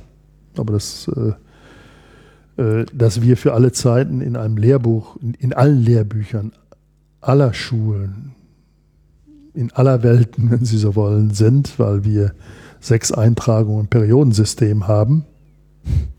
Äh, mein Kollege Münzenberg, der einer der federführenden war bei der Entdeckung dieser Elemente, hat mir mal erzählt, dass es doch ein schönes Gefühl ist, wenn man in China in einem Klassenraum steht und dann sieht man seinen Namen auch als Mitentdecker eines Elements irgendwo in einem chinesischen Lehrbuch.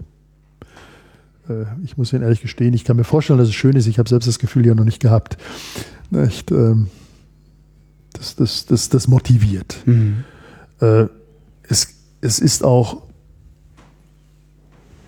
ähm, die Leute verstehen auch sofort erstmal, dass das natürlich Neugier antreibend ist. Die sehen auch, dass hier nicht Geld verbrannt wird, sondern dass in modernster Technologie umgesetzt wird. Auch das ist für, für viele Leute absolut verständlich der Output an jungen Leuten, wenn Sie mal hier über den Campus gehen oder ähm, wenn Sie das Glück haben, Schulklassen, die auch regelmäßig zu uns kommen, zu sehen, wie begeistert man ist, mitmachen zu dürfen. Es gibt schon einen großen Anreiz an Forschung, wenn man richtig hingeführt wird und mitmachen darf. Das ist, also, Im Prinzip haben wir da kein Problem bisher gehabt. Also jedenfalls ich persönlich habe es nicht erlebt, dass uns einer den Vorwurf gemacht hat. Wenn Sie dann in den Ruhestand gegangen sein werden, was werden Sie dann tun? Gute Frage. Danke. Sie sind nicht der Einzige, der mich das fragt. Meine Kinder fragen mich das auch. Ja, die, Aus anderer Motivation. Die haben, die haben Schiss. dass- Ich hoffe nicht. So, der Papa ist Ich jetzt wäre- mal. ich wäre aber, glaube ich, ein guter Babysitter für die Enkelkinder, wenn sie denn mal da sind. Ähm, ja, ich, ich hoffe, dass ich den Kontakt äh, zu äh, GSI, zu Fair nicht verlieren werde, denn äh, irgendwie möchte ich doch auch sehen, Das Baby Welche? aufwachsen sehen. welche, ja, ich persönlich bin ja nicht der, der Vater ich äh, als, als Theoretiker und Forschungsdirektor ist man nicht verantwortlich für irgendetwas, was wirklich hier gebaut wird. Das machen andere, Gott sei Dank. Äh, denn ich weiß nicht, ob ich der richtige Ingenieur wäre. Aber ich würde ganz gerne die, die, die viele der, der Fragen, die wir heutzutage theoretisch versuchen zu beantworten, die würde ich ganz gerne dann von der Natur beantwortet bekommen, nicht? Und das wäre schon schön und die Fortschritte dort zu sehen, das hätte schon was. Aber ich glaube, ich würde auch ganz gerne äh, das eine oder andere äh, aus ganz anderen Gebieten noch lernen, verstehen. Nicht? Äh, das ist sicherlich auch, äh, ich hatte Ihnen ja schon ganz am Anfang gesagt, dass ich schon als Sch Schüler äh, sicherlich bessere Noten, aber auch, glaube ich, mehr Interesse in, in Richtung Geschichte oder so etwas hatte. Was für viele Leute ja dröge ist, aber wenn man moderne Geschichtsforschung sieht, das ist was anderes als das, was man in der Schule lernt. Was Ähm, signifikant anderes. Ja. ja. Also das ist. Ja. ja. Ja. Das war auch gut, das war auch gut so, nachdem ich festgestellt habe, die machen sich ja doch andere Gedanken, als nur hintereinander zu lernen, in welchen Jahren was passiert ist. Hat aber lange gedauert, das rauszufinden. Jedenfalls bei mir. Richtig. Muss ich Ihnen leider schon wieder recht geben. Was ich, was, Ja. was ich mir noch notiert habe, ähm, als wir über das Kopernizium ah, sprachen, ja, ja. sagten Sie irgendwas über das Verhältnis zwischen Polen und Deutschland und dem, das, das Kopernizium dazwischen. Was, was, Ja, ich- worauf wollten Sie da hinaus? Ganz einfach. Ich meine, Polen ist ein enger und großer und wichtiger Partner in Fair. Mhm. Wir arbeiten also sehr eng mit unserem polnischen Kollegen. Wir, also die GSI arbeitet mit den polnischen Kollegen schon fast seit der Gründung sehr eng zusammen. Also die, die, äh, die Grenzen, der Ostblock war kein Hindernis in der Forschung. Äh, mit Sicherheit nicht zu Polen, aber auch zu den anderen Ländern nicht. So dass das also gewachsen ist und Polen dann auch eben äh, gesehen hat, dass eine Beteiligung, eine Fortschreibung dieser Zusammenarbeit oder eine Aus, ein Ausbau dieser Zusammenarbeit für Polen selbst auch von Nutzen ist, weil Polen selbst, weil Polen wahrscheinlich eine solche Facility in Polen selbst nicht für sinnvoll hält. Mhm. Die ist vielleicht zu groß für, äh, für die Anzahl der polnischen Universitäten, die sich für diese Forschung interessieren. Aber man möchte natürlich seinen Wissenschaftlern die, die exzellenten Möglichkeiten bieten, an der Vorfront, sowohl in der Entwicklung, Technik, als auch hinterher an der Forschung mitzumachen. Und dementsprechend sind sie Partner geworden, sind Mitbesitzer, Aktieneigner an Fair. Das vorausgesetzt. Und dann ist, also jetzt zurück zu Element 112. Ich hatte Ihnen ja gesagt, dass die Entdeckergruppen immer den Namen benennen dürfen und die Mannschaft, die das entdeckt hat, unter der Führung meines geschätzten Kollegen Sigurd Hoffmann, sind dann auf, darauf gekommen, Kopernikus als Wissenschaftler zu verewigen, indem man Mhm. ihm ein Element widmet. Dieser Vorschlag ist angenommen worden.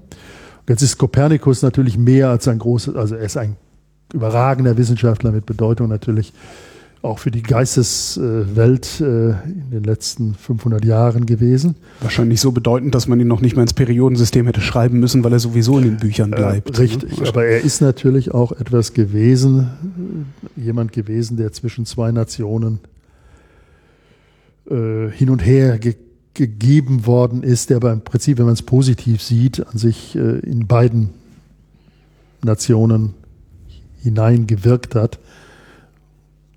In die polnische wahrscheinlich sogar noch mehr als in die deutsche und er gilt wahrscheinlich als der herausragendste Wissenschaftler Polens in der Geschichte und deswegen hab, haben die polnischen Wissenschaftler, jetzt schließt sich der Kreis, die mit uns sowieso verkehren, einschließlich der polnischen Vertreter in den offiziellen Fairgremien, sich sehr darüber gefreut. Und es war von der polnischen Seite sofort suggeriert worden, wenn dieses, wenn da ein Ereignis stattfindet, dass wir eine offizielle Taufe ja. nach Kopernikus machen, dass Polen daran hochrangig beteiligt sein würde, wenn die Anfrage käme ja. von Deutschland. Kam aber nicht. Und es ist uns sogar gesagt worden, wir sind sogar gefragt worden, welche Schiene wir gehen würden oder möchten zum Ministerpräsidenten oder zum Staatspräsidenten. Also Polen hat es wirklich ganz hoch angehängt. Diese Anfrage hätte natürlich äquivalent vom, vom deutschen Äquivalent kommen müssen. Leider ist man in Deutschland in der Schiene der Hierarchie beim Staatssekretär stehen geblieben, sodass Polen auch mit einer auf der gleichen Ebene bei der äh, Patenschaft dann stehen geblieben ist. Ich hätte gerne natürlich Herrn Tusk als Ministerpräsident an der GSI gesehen. Das wäre ein, ein wunderbares Ereignis gewesen. Es hätte Darmstadt auch sehr gut angestanden. Wir haben das, Deutsch, das Deutsche Polen-Institut ja in Darmstadt was mehr in die Geisteswissenschaften geht. Aber äh, vielleicht hätte man dann ja auch merken können, dass man in Naturwissenschaften in Darmstadt auch sehr eng mit den Polen zusammenarbeitet. Ist nicht passiert. Karl-Heinz Langanke, vielen Dank. Gerne.